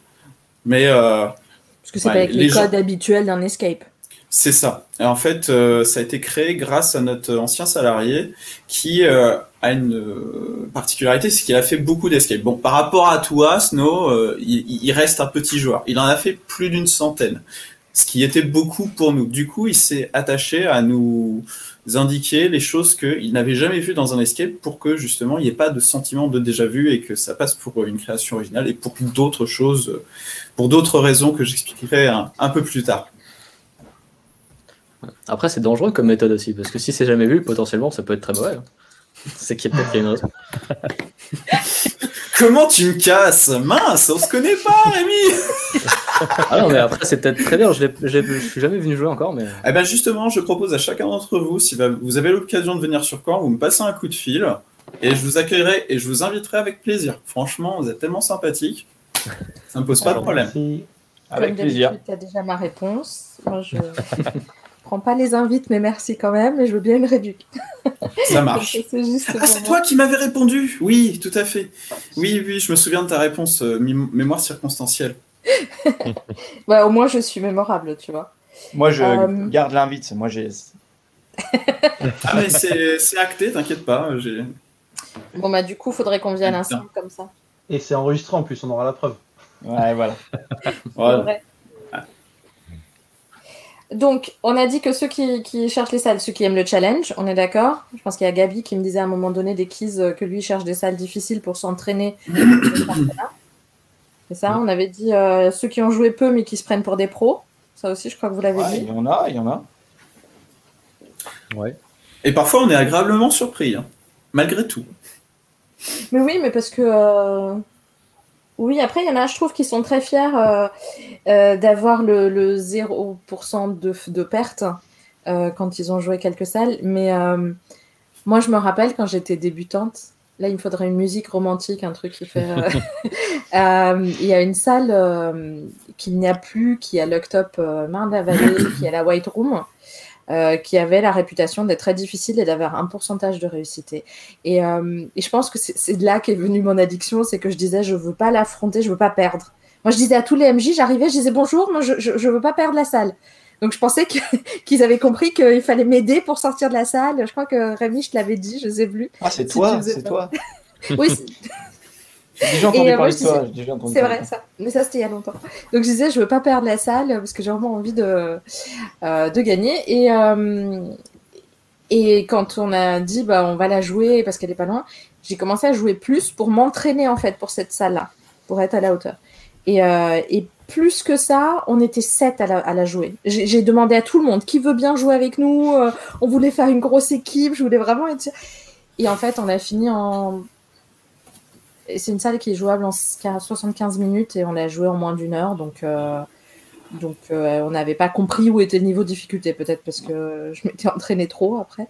Mais euh, je sais pas. Mais c'était une salle aussi plus un puzzle game. Carré Sénard et pas Marne-la-Vallée. pardon, c'est vrai. Carré Sénard, merci beaucoup. Tu as raison, Carré Sénard. Donc ça aussi. Il y a ceux qui ont besoin de se sentir intelligents, je trouve aussi. Non? C'est un truc. On a tous besoin de se sentir intelligents dans les salles, non? Oui, oui, dans ce cas-là, ils le disent ouvertement, ces gens-là. Ils disent, euh, enfin, ils ont une façon de parler euh, à se mettre en avant. On, les cerne assez vite euh, lors du briefing. Par contre, par contre, on est tous passés pour des cons, au moins une fois. Comment ça En tant que ah, joueur ou en tant que GM joueur Non, en tant que joueur. oui. Oh oui. Pas passé pour un con. Et pas qu'une fois. Hein Ah, j'apprécie le silence total et de, de Rémi qui dit non, je de quoi vous parlez, les ah gars. bah moi, à chaque fois. Donc, euh. qui ne dit mot consent? Non, mais c'est vrai, il y a à chaque fois un moment où tu dis je suis bête, fallait y penser. Et on disait aussi que les salles débutants, il y a beaucoup de fouilles. Il y a peut-être aussi ceux qui n'aiment pas la fouille, qui cherchent peut-être des salles plus compliquées parce qu'il y a moins de fouilles. Alors, bien analysé. Merci. Alors que la fouille euh, peut vraiment te mettre dedans. Hein. Parce que la fouille peut créer une difficulté extrême. Au final, est-ce que la fouille est la plus grosse difficulté Ouais, c'est clair. Ben, il y a une salle euh, comme ça qui est, qui est nommée difficile. Euh... À chercher, pardon. Peut-être pour, peut pour les habitués au final. C'est là où c'est une difficulté pour les, euh, pour les gens comme nous, entre guillemets, qui en, qui en faisons très régulièrement. Où là, la fouille, ça devient une difficulté. Ce qui n'est pas forcément le cas, je pense, pour des, pour des débutants. Si on revenait dans nos, dans nos idées de débutants, dans nos premières sessions, c'était peut-être pas forcément ce qui nous posait le plus de problèmes au final. Euh, tu veux dire qu'on cherche trop loin? On dit euh, moi, je sais que j'ai eu une, j'ai eu une période où je cherchais beaucoup trop loin. Euh, sur les surtout en fait. J'allais beaucoup trop loin et j'allais pas à l'essentiel ce qui fait que je me perdais. Et ça arrivait au bout d'une trentaine de salles tu vois. Et de 30 à 40 salles je sais que j'ai j'allais beaucoup trop loin. Et à un moment j'ai j'essaie d'analyser en me disant mais pourquoi j'y arrive pas, pas pas comme avant? C'est parce que bah ouais, dans les réflexions, je me disais non, mais ça peut pas être ça, c'est trop simple, etc. À force d'en faire, donc, au final, euh, il fait... j'ai, recentré en me disant bon, je commence par le plus simple et va pas chercher trop loin parce que de toute façon, euh, ça sert ça sert pas à grand chose. Au pire, tu le vois, tu le vois en deuxième ou troisième étape. c'est, vrai. c'est une question de perspective et de prise de recul. Mm. La jungle de GG Escape a beaucoup de fouilles hein, euh, pour ceux qui l'ont joué et et nous, on est sorti super vite parce qu'on a un fouilleur euh, dans l'équipe qui peut passer son temps à fouiller.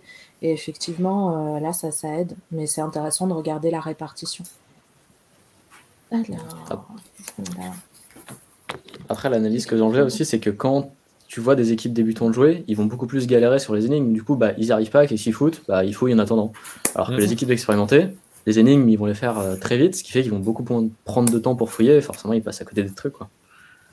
Mais c'est là que c'est intéressant d'avoir soit une équipe complémentaire, soit de toujours se remettre euh, en question.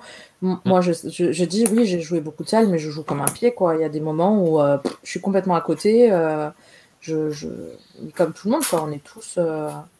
des jours sans. Moi, je me souviens, j'ai fait jouer un jour à mes salles au pot d'échappement et j'ai été impressionné en fait par par l'un d'entre eux, je ne me souviens plus les prénoms, donc euh, désolé s'ils nous regardent, euh, mais c'est un fouilleur Arnaud, Marco et, euh, et Fred. C'est pas celui qui a, les, qui a les cheveux violets. Fred ou Marco. Et du coup, justement, le monsieur qui avait les cheveux violets avait une capacité à prendre le recul, à être très stoïque, impressionnante. Voilà, c'est, j'avais jamais vu ça jusqu'à présent. Et du coup, ouais, ils étaient assez complémentaires. T'avais le fouilleur, t'avais le réfléchisseur, et le troisième, je ne sais pas encore euh, comment le qualifier, mais il était tout aussi utile et complémentaire. je ne peux pas me souvenir intégralement de leur session, c'est de la mémoire, euh, enfin, c'est trop, c'est trop fort quand même. Tu allais dire, Adrien? Non, je disais après, voilà, c'est aussi c'est les joueurs après qui, s'adaptent au fur et à mesure et qui, connaissent leurs difficultés et donc qui derrière euh, font, vont faire euh, ce qu'il faut pour essayer de ne pas, de pas lier aux difficultés. Nous, je sais que la fouille, c'est pas notre truc. On se concentre sur la première salle à se dire maintenant, on fait euh, de la fouille pendant les cinq premières minutes, de la bonne fouille, et on va tourner les uns derrière les autres pour, pour vérifier. Et après, on va se mettre à faire les énigmes. On n'y va pas trop, trop, trop tôt, quoi. Puis après, on l'oublie quand on a une deuxième salle, on oublie, on repart en cacahuète. Mais euh, ça, c'est en sachant qu'il reste deux niveaux de fouille, parce qu'il y a la fouille euh, physique, mais il y a aussi la fouille visuelle toujours, qui est très importante pour faire le lien entre ce qu'on a trouvé et euh, ce dont on a besoin. Ouais, la différence entre fouille et observation. Quoi. Hmm. Je vous propose une petite lumière sur Mathieu.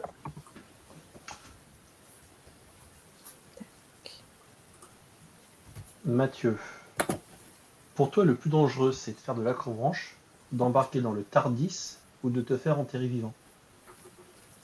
Me faire enterrer vivant, je dirais. La plus grande qualité d'un Game Master, c'est quoi? C'est le suivi rigoureux du déroulé de la salle? C'est un super roleplay? Ou alors c'est le sens du contact client? Ou alors une personne douée en bricolage? C'est les quatre en même temps euh. on peut pas, on peut pas choisir. Le recrutement difficile, dis donc. Ah bah c'est impossible de recruter un bon game master. Surtout que je veux pas qu'il soit meilleur que moi, donc. Et si un escape devait s'inspirer d'un sport, tu voudrais que ce soit le tir à l'arc pour une salle Hunger Game, la natation pour une salle Abyss, ou une partie de balle pour Camelot? Une partie de balle pour Camelot Ah. Et ta salle la plus difficile que tu aies jouée? Euh, la salle la plus difficile que j'ai jouée, je dirais que c'est à Vienne, euh, l'invitation du corbeau, euh, chez La Grande Évasion. Je, je pense, je sais pas si quelqu'un l'a déjà joué ici. Non. non. Euh, c'est une salle euh, où, vraiment il y a beaucoup beaucoup de choses à faire. Euh, très bonne interaction du, game master. J'ai vraiment adoré. ouais, voilà, comme dit Mac qui l'a joué avec moi, on l'a joué à deux. très très original, vraiment. Bon, s'il vous plaît, rouvrez les escapes. Il y a plein de salles qu'il faut qu'on fasse. Mon papier de liste que je fais à chaque fois, c'est juste de plus en plus long. Alors là, tu peux y aller euh, les yeux fermés. Ouais, mais du coup, pour la fouille, c'est un peu nul les yeux fermés. J'allais dire, ouais, c'est Ouais, ouais, bah ouais. Mais bon. c'est un peu compliqué. Dès que tu rentres dans la salle, tu les rouvres. Voilà, c'est ça, c'est ça. Mais j'ai beaucoup, euh, j'ai beaucoup apprécié euh, ta réponse sur euh, Camelot parce que euh, on s'est rendu compte que tous les escapes, euh, tous- tous les gens de ce milieu aiment bien Camelot. Rémi, est-ce que c'est ton cas aussi ou pas? Qui n'aime pas Camelot? Je sais pas, il doit y en avoir des fous. Ça n'existe ils, pas. ont déjà, ils ont déjà été brûlés par les Odagan. J'imagine. Donc, euh, on, on dit que tu adorerais euh, la salle. Oh, Max, ça, ça, je vais pas la mettre. je vais pas la montrer. Sur qui n'aime pas. euh. Ok, donc ton enseigne, Matt, tu nous en parles un peu? Euh, on peut en parler. Donc, euh, moi, c'est donc j'en ai euh, deux différentes. hein. donc, euh, On va commencer la par Destination Danger. Destination à Danger Paris. Donc, Destination Danger Paris, on a six salles hein, dans deux locaux. Donc, 11e et 12e arrondissement de Paris. On est réputé très très difficile. Alors, je vois pas pourquoi. hein. Il y a une salle où on doit avoir euh, 0,7% de taux de sortie. Une salle où il n'y a qu'une équipe qui est sortie. Je comprends pas qu'on soit réputé difficile. Vraiment. Oui, mais en même temps, si t'as que deux équipes qui jouent chez toi, euh, C'est vrai, c'est vrai, c'est vrai. ça fait du 50%. Ouais, on est- du coup, on est large, tu vois. Bah, c'est ça. Ouais, donc on a une salle euh, Objectif Mars, hein, la première en, en haut à gauche. Euh, donc vous êtes dans une navette spatiale et qui va exploser. Euh, le but du jeu, stopper l'autodestruction et sortir, réussir à sortir de la navette. Euh, on a une autre salle Mais en juste haut parce que ça, il y a plein de gens qui vont se dire euh, on a déjà joué des salles comme ça. Qu'est-ce qui est difficile? Est-ce que tu veux spécifier ou plutôt pas? Qu'est-ce qui est difficile? C'est qu'il y a un nombre euh, incalculable de choses à faire. Donc tes salles, Euh. cette salle est dense, c'est ça? Ouais, très très dense. Il faut pas perdre euh, deux minutes sur euh, une énigme. D'accord. Donc la taille d'équipe Allez. idéale pour cette salle, c'est une équipe nombreuse ou ça compte pas Entre, j'ai pas entendu. La taille d'équipe idéale pour cette salle. La taille d'équipe idéale, je dirais 4. 4 joueurs, euh, ou alors deux, ou alors deux joueurs, mais qui se connaissent très très très très bien. Euh, au-dessus, au-dessus de, de 4, on a vite fait de s'embrouiller. Euh, après ça, c'est moi d'ailleurs quand je joue, euh, je, je n'aime pas jouer à plus que 4 parce que je trouve qu'on perd trop de, de l'histoire ou euh, où on perd le fil de certaines choses. Ça, c'est mon, avis personnel. Donc ça, euh, Objectif Mars, salle très très dense. Mhm. Euh, otage, euh, en haut à droite, salle un petit peu, un petit peu différente de tout ce que, ce, ce que vous pouvez voir dans Escape, parce que c'est une salle où vous avez le droit euh, d'utiliser la force physique. Euh, vous avez le droit d'essayer de casser des choses si vous en êtes capable. Vous avez le droit de monter sur tout ce que vous voulez. Et sur suite. qui on veut aussi? Sur qui vous voulez aussi. Non, ça, ça sera pour la salle qui est juste en dessous. Oh là là. Non, mais parce qu'il y a ces histoires de faut pas faire de pyramide humaine hein, qu'on entend à chaque fois. Ah non, mais moi, tu, tu- tu peux faire euh, une pyramide du mètre si tu veux dans Otage, il n'y a pas de problème. Si ça peut te, si ça peut t'aider, tu, tu peux le faire. Tu fais ta pyramide, ok. Est-ce que tu as un taux de réussite à peu près pour celle-là ou pas? Parce que Alors, pas. Otage, elle a un, un taux de réussite euh, à- plus élevé que les autres. hein. On est à, je dirais à 60, entre 60 et 70% D'accord. C'est pas une salle très compliquée, c'est une salle qui est différente, comme beaucoup de salles chez nous. Euh, ensuite, on a la salle du milieu euh, avec un petit fouet rouge. Là, c'est une salle 69 nuances degrés. Donc là, hein, comme je disais, euh, salle avec un gros taux de, de, de sortie par rapport aux autres. On a à Plutôt peu pour près des enterrements de vie de jeune fille aussi? Ouais, en- enterrement de vie de jeune fille, anniversaire, couple. D'accord. En faisant attention à les couples, parce que Il y a des caméras. Il y a des caméras. Enfin, ça gêne pas tout le monde. hein. Ah non, mais moi, moi je t'avoue que je l'ai joué en couple et euh, je me suis dit c'est super bizarre. euh, Il y a des trucs qu'il faut faire et on le regarde et. euh, mm, mm, ouais. Toi, tu trouves ça bizarre, mais c'est pas le cas de tout le monde, je te rassure. oui, oui, ça c'est ce que, je- ce que tu m'avais dit. Donc ensuite, euh, l'œil pour frayeur noir. Donc frayeur noir, vous êtes plongé 100% dans le noir pendant 60 minutes. Et uniquement euh, tous vos autres sens autre que la vue pour pouvoir vous en sortir. Salle qui a été réussie une seule fois, hein, on parle de difficulté, et c'est Rémi qui l'a fait. Avec, euh, vous étiez trois ou quatre, je me rappelle plus bien. Euh, on était quatre. Vous étiez quatre. Et euh, j'étais là et ça s'est déroulé sans accro, hein, on pourrait dire. les alignements de planètes, tout était fait dans les temps. C'était. J'ai failli le voir. Pas fait exprès, mais. Ouais, mais c'est bien. J'ai failli le voir euh, une fois, peut-être dix jours après vous. Et on parlait tout à l'heure de, gens qui n'ont pas fait beaucoup d'escape games. C'est une équipe de trois joueurs euh, qui avaient fait euh, uniquement trois escape games chacun. D'accord. Et il leur restait qu'une seule chose à faire pour pouvoir sortir. Après, c'est une salle où les repères habituels des escapes ne te servent pas vraiment, je non, pas du tout. Elle est tellement différente que Peut-être si la, communication. Oui. Il vaut mieux y jouer avec quelqu'un que tu connais plutôt qu'y aller en blind date, quoi. Ah ouais, parce que si on veut te décrire un cœur en disant ça a quatre pattes, euh, un dossier, et... non, c'est pas ça. Hmm. Non, c'est pas ça.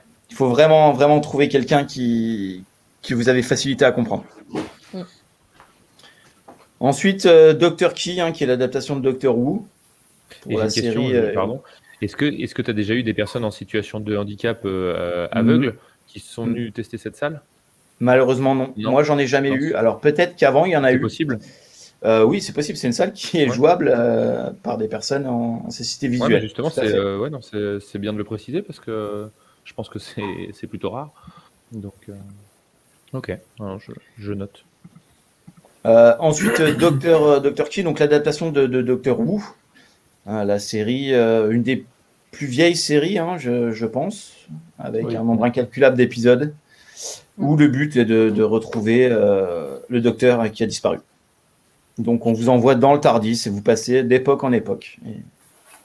Donc salle euh, dense. Voilà, très très dense, beaucoup de choses à... pas très compliqué, mais beaucoup beaucoup beaucoup de choses à faire. salle où on a à peu près je dirais moins de 20 moins de 15% de réussite. Avec votre. Euh, parce que les salles ont été créées, euh, juste j'interviens par euh, un certain Fred. C'est ça, tout à fait. Qui me disait que lui, son, son but, c'est que vous, vous, avez payé une heure, vous y passez une heure à vous éclater en fait. Et je pense que ça, c'est votre idée aussi. Voilà, nous on est. voilà, pourquoi on a racheté cette enseigne-là? Parce qu'on on avait ce, ce, point commun avec Fred, c'est que moi je disais, moi je suis vachement plus frustré à sortir d'une salle en 25 minutes. Ça m'est déjà arrivé aussi. Hein. Mm. Et pourtant, je suis pas une, je suis pas une tête. Je suis pas euh, quelques salles, mais euh, pas non plus autant que vous. Mm. Euh, mais moi, je préfère rester 60 minutes dans ma salle, mais bien m'amuser, passer du bon temps, que sortir en 25 minutes. Voilà, moi, je serais beaucoup moins frustré en ne sortant pas qu'en sortant en 25 minutes. Et euh, la petite particularité de Docteur euh, Key, euh, quand nous on a racheté l'enseigne, donc il y a un an et demi maintenant, on a rallongé le temps. Donc maintenant elle se joue sur 80 minutes. Et non plus sur 60. Et du coup, le taux de réussite a augmenté? Légèrement. Juste légèrement? Ouais. D'accord. Légèrement. Et ensuite, la dernière salle qui est assez connue, hein, qui s'appelle Enterré Vivant. Donc, salle qui joue une joueur deux joueurs, euh, deux cercueils, une heure pour s'en sortir. Je crois qu'on a fait le, tour de la question. Pour la petite anecdote, une fois j'ai eu un, couple qui est venu. Mmh. Euh, c'était le cadeau d'anniversaire de madame. Madame n'était pas au courant. madame n'a pas apprécié. Elle n'a pas passé euh, des minutes très agréables. Peut-être que c'était un message que le mari voulait lui passer. Peut-être. Je ne sais pas s'ils sont voilà ensemble.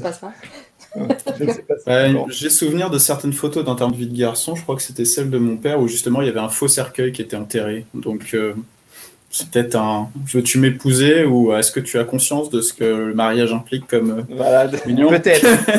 peut-être que c'était ça effectivement. Mais ouais, non, elle n'a pas passé un très très très très bon moment. Moi, oui, elle, beaucoup moins.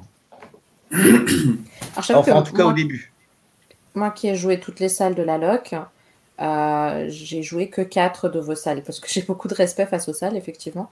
et qu'elles sont jouables dans des conditions. Effectivement, tu vas pas être enterré dans un cercueil avec la clim, avec des coussins, avec un massage au pied, etc. Quoi. Donc, je, je, les, trouve très immersives, si on veut comme ça, dans, dans des conditions très proches de ce que pourrait être l'expérience. Et, et, et je me vois pas pour l'instant encore euh, dans un cercueil, donc euh, ça viendra peut-être un jour. clairement, enterré vivant en Frayeur Nord, c'est des expériences. Hein. Mm. Il n'y a pas de, il y a pas de, on ment pas sur la marchandise. Hein. Enterré mm. vivant, tout est écrit dans le pitch de départ. Hein. Est-ce que Rémi, toi, tu as joué toutes les salles de Destination Danger ou tu as joué que Frayeur Noir? Euh, Non, la seule que j'ai pas joué, c'est 69 nuances. D'accord. Mais sinon, j'ai fait euh, toutes les autres. Là, euh, je suis pas sorti d'enterré vivant. Mhm. Euh, d'ailleurs, j'ai une question. À l'époque où je l'ai joué, l'idée c'était que il n'y avait pas d'indice en fait dans le jeu, il n'y avait pas de game master qui t'aidait. C'est toujours le cas aujourd'hui ou c'était C'est toujours le cas. Ok. Voilà. Sinon, non, j'ai réussi à sortir des autres, donc pour l'instant, je suis... j'ai un bon ratio. ouais, t'es... t'es pas mal, t'es pas mal. Ah, bah, c'est cool ça. David, toi, je pense que tu les as pas joués. Non, du tout, mais j'ai entendu euh, au sujet de Enterré Je, je connais l'existence de cette salle et je meurs d'envie d'y aller. Un de ces quatre. Eh bien, si tu veux venir, je t'invite aussi avec plaisir. C'est gentil. Et euh, Par contre, avant de rentrer, tu me donneras les clés de chez toi, de ton escape, et on en reparlera après. Peut-être. Et euh, Yo Adrien, vous les avez joués ou pas encore? Bah, Pas du tout. Euh, moi j'avais entendu parler d'Enterré Vivant et de 69 nuances, mais euh, pas du tout des autres au final. comme je suis pas ah, parisien, c'est vrai que j'avais pas. Et puis moi le problème quand je viens sur Paris, c'est de trouver du monde performant entre guillemets pour venir avec moi. Alors je suis avec Yo maintenant, mais même, même avec nous, on n'a pas forcément du. On joue pas toujours avec une équipe fixe. Et je pense que pour ces salles-là, il faut, comme tu disais, bien se connaître. Et euh, bah, nous, on est deux à, bien, plutôt bien se connaître. Et encore, je pense qu'on a encore quelques, quelques adaptations à faire. Mais euh, il faut trouver du monde avec qui tu as l'habitude de jouer pour venir, je pense, faire, faire cette salle-là. Nous, on l'a joué en, à l'arrache. Euh, on, avait, on était cinq et on voulait jouer Dr. Key, mais l'un d'entre nous voulait jouer Enterré Vivant. Sauf que sur nous quatre, personne ne se sentait. Donc du coup, j'ai mis une petite annonce Facebook mmh. et il a joué Enterré Vivant avec un inconnu total donc euh, qui après encore joué avec nous euh, justement à la LOC, le cas du siècle, Anthony, euh, qui fait des vidéos, donc un gars super sympa. Et, et c'est vrai que découvrir quelqu'un pour la première fois dans Terre Vivant. Bah, ça doit être compliqué, hein. Ouais. C'était compliqué, ouais. Bah, ça c'est un, peu, c'est un speed gaming en fait. Hein. C'est ça. Ouais, peut-être un peu. ils, vont faire 69 nuances après. Mais, juste mais, rien que tous les deux. J'ai déjà eu des premiers rendez-vous, ou, pas beaucoup plus que un, dans 69. Hmm. Vous voyez qu'ils ne se connaissaient pas beaucoup. Et après, ils finissent en salle dans le noir. Je, crois que j'avais entendu une anecdote. C'était une personne qui avait réservé la salle deux heures de suite.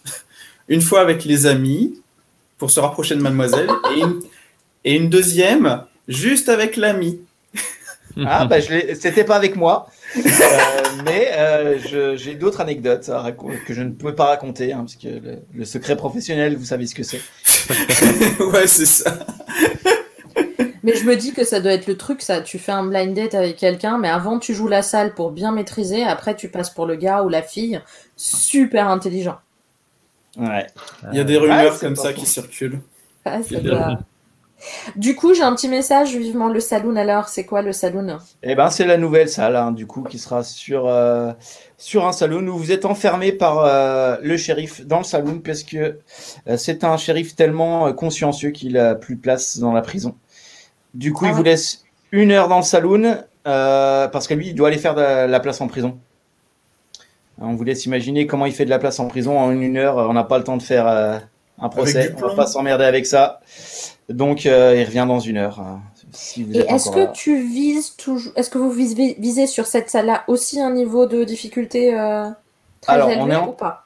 On vise un niveau de difficulté très élevé. On est en train de voir si on peut euh, la faire un petit peu plus familiale pour adaptable pour une famille.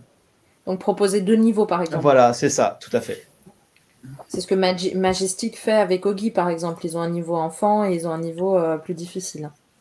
Donc on est en train de voir si, si, on, peut, si on peut modifier ça. Alors malheureusement, je vais répondre à la question à cause de la Covid. Après Covid peut-être. Après Covid peut-être.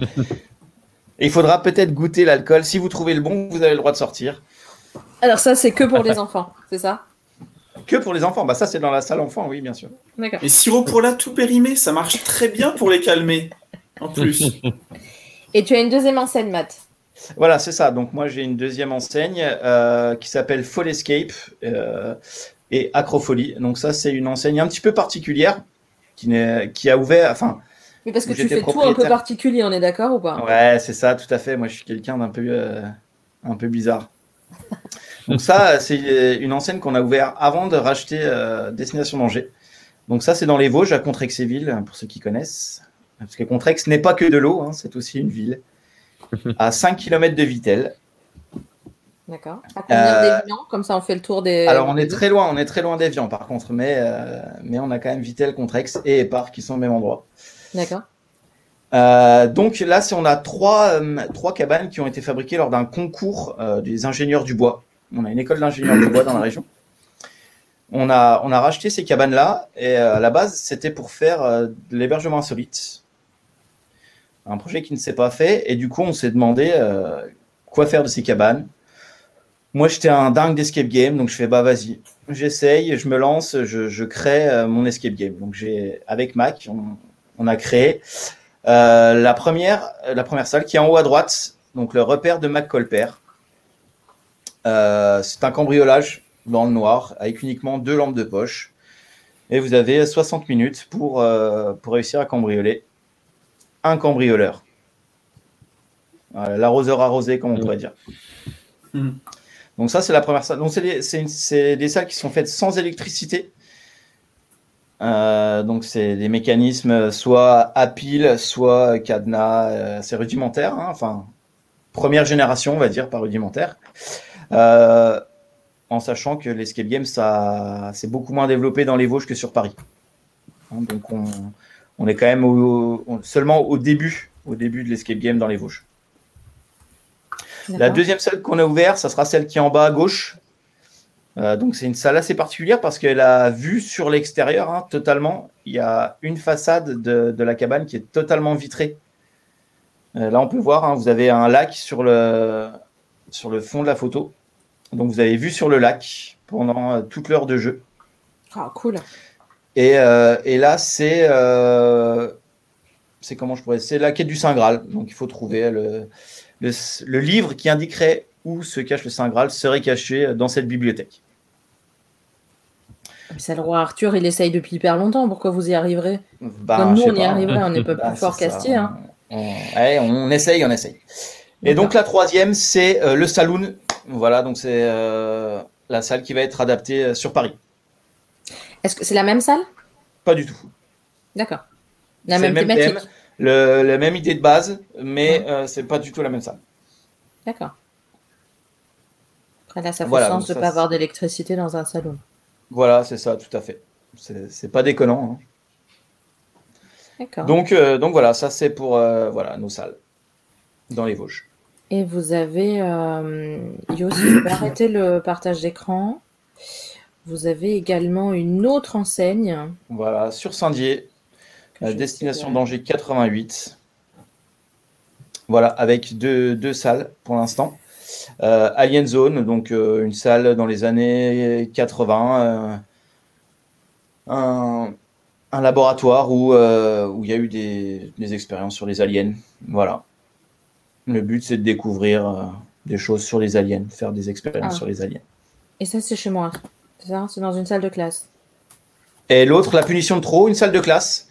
une salle de classe, pareil, en des années, des années, peut-être même avant 80, où vous êtes là pour passer passer le certificat d'études dans une, une, école désaffectée hein, euh, où il y a eu un meurtre.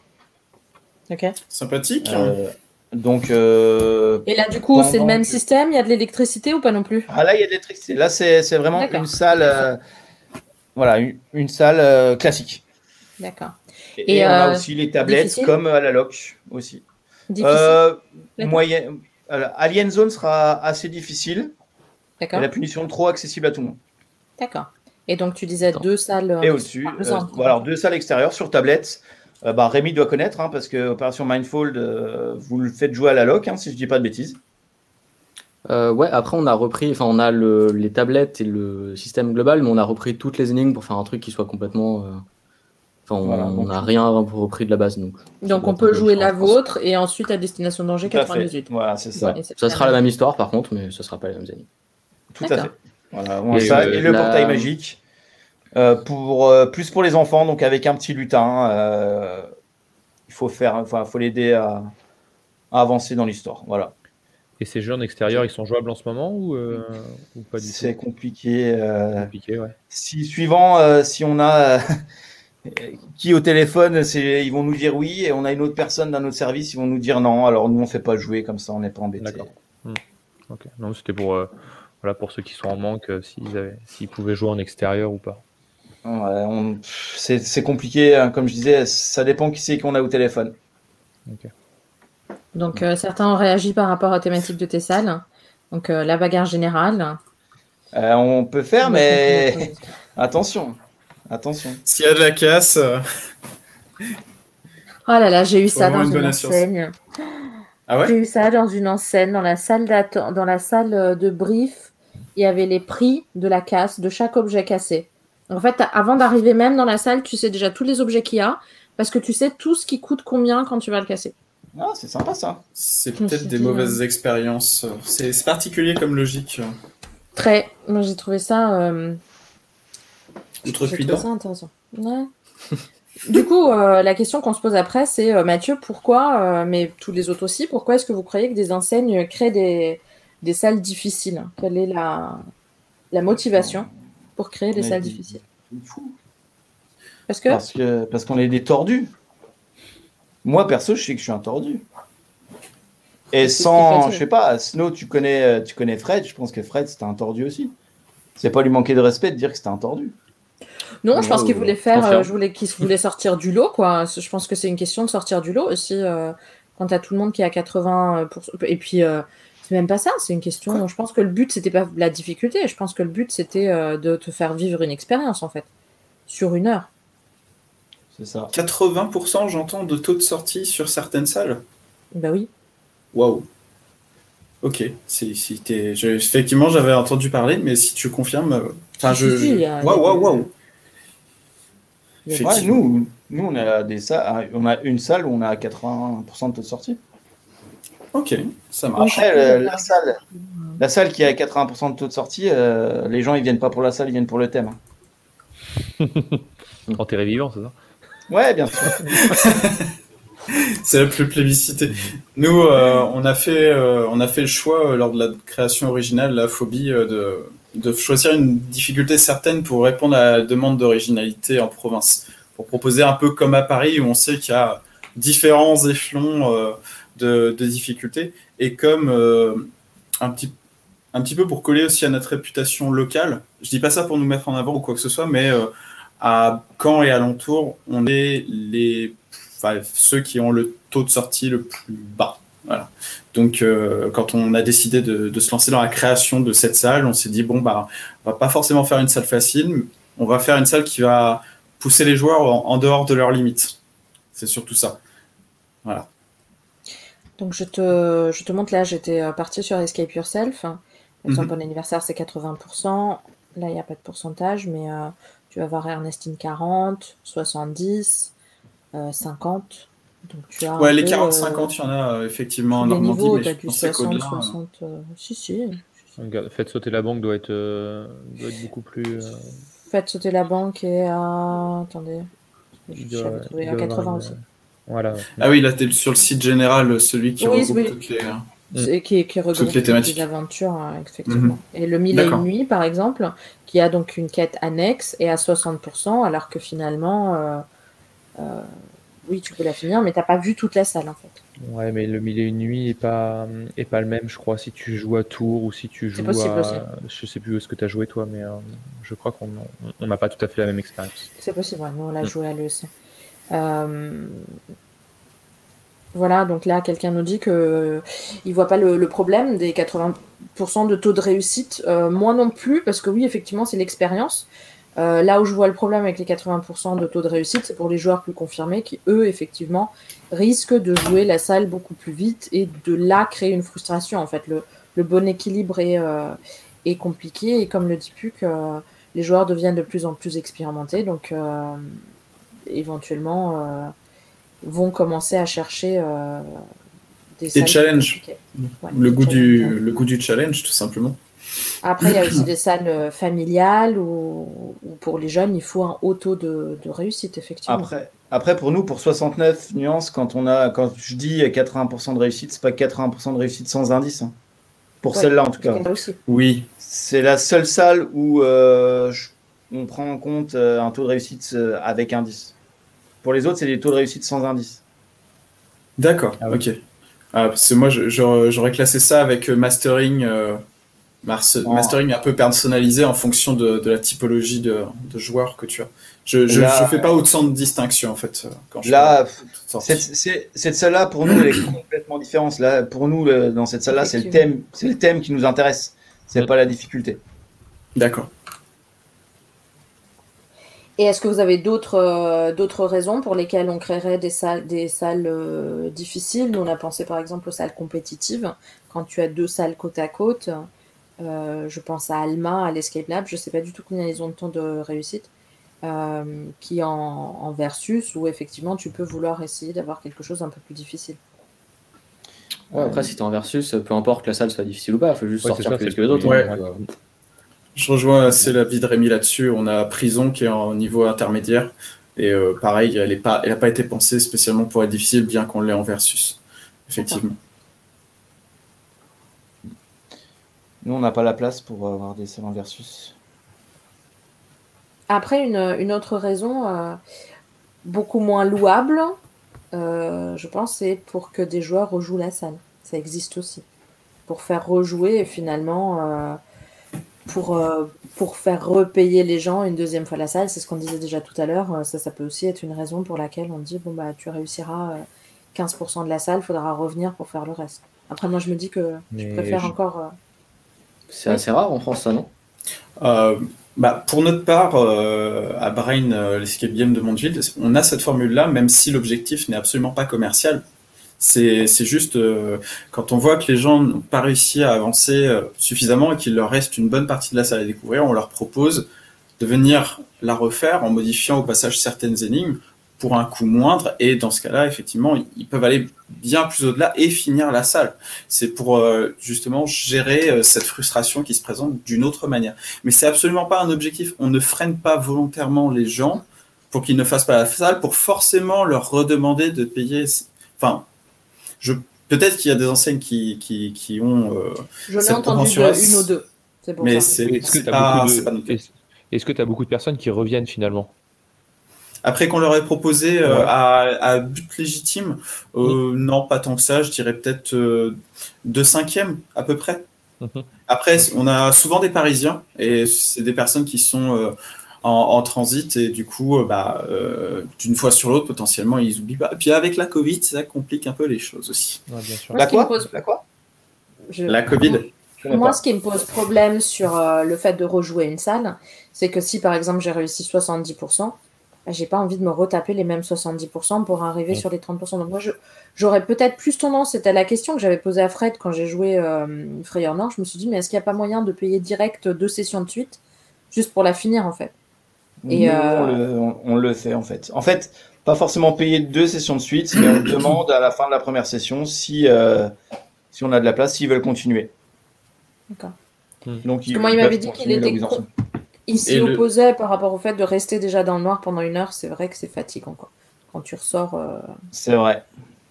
Et tu, le tarif, euh, Matt, tu l'adaptes au prorata de la progression des joueurs, au feeling, ou tu as déjà une grille tarifaire bien arrêtée euh, Je t'enverrai ceux qui ont fini les salaires 8 minutes. Ok, bah, moi je voudrais bien faire chez moi, payer au prorata de. Enfin, payer à la minute à l'intérieur de la pièce, sauf pour les copains de Snow, parce qu'eux, ils m'intéressent pas trop. Hein. non, nous on a des tarifs, euh, des tarifs euh, comme, euh, comme chez tout le monde au groupe. À l'heure. Euh, si vraiment euh, ils font plusieurs, euh, plusieurs salles dans la journée, on, on, a des, une chose qui s'appelle le marathon de l'escape. Donc, ils ont une remise sur les salles, sur la deuxième, sur la troisième et ainsi de suite. Remise qui, qui va un petit peu crescendo. S'ils font les salles dans la journée, hein, pas s'ils font les salles sur une semaine. Euh, voilà, après, euh, après sinon, non, on n'a pas de, de, de, tarifs spéciaux. Ok. Euh, après, quelqu'un euh, parlait aussi de, mais je retrouve plus le, le, le, le poste, euh, des salles horreurs. Je trouve que des salles horreurs et la difficulté, c'est une thématique euh, tout entière. Je ne sais pas ce que vous en pensez, Rémi, peut-être. Est-ce que toi, tu joues des salles horreurs? Oui, bah après, elles me font pas grand-chose, on va dire, les salles horreurs. Je suis pas très... Euh... Ça me fait pas peur.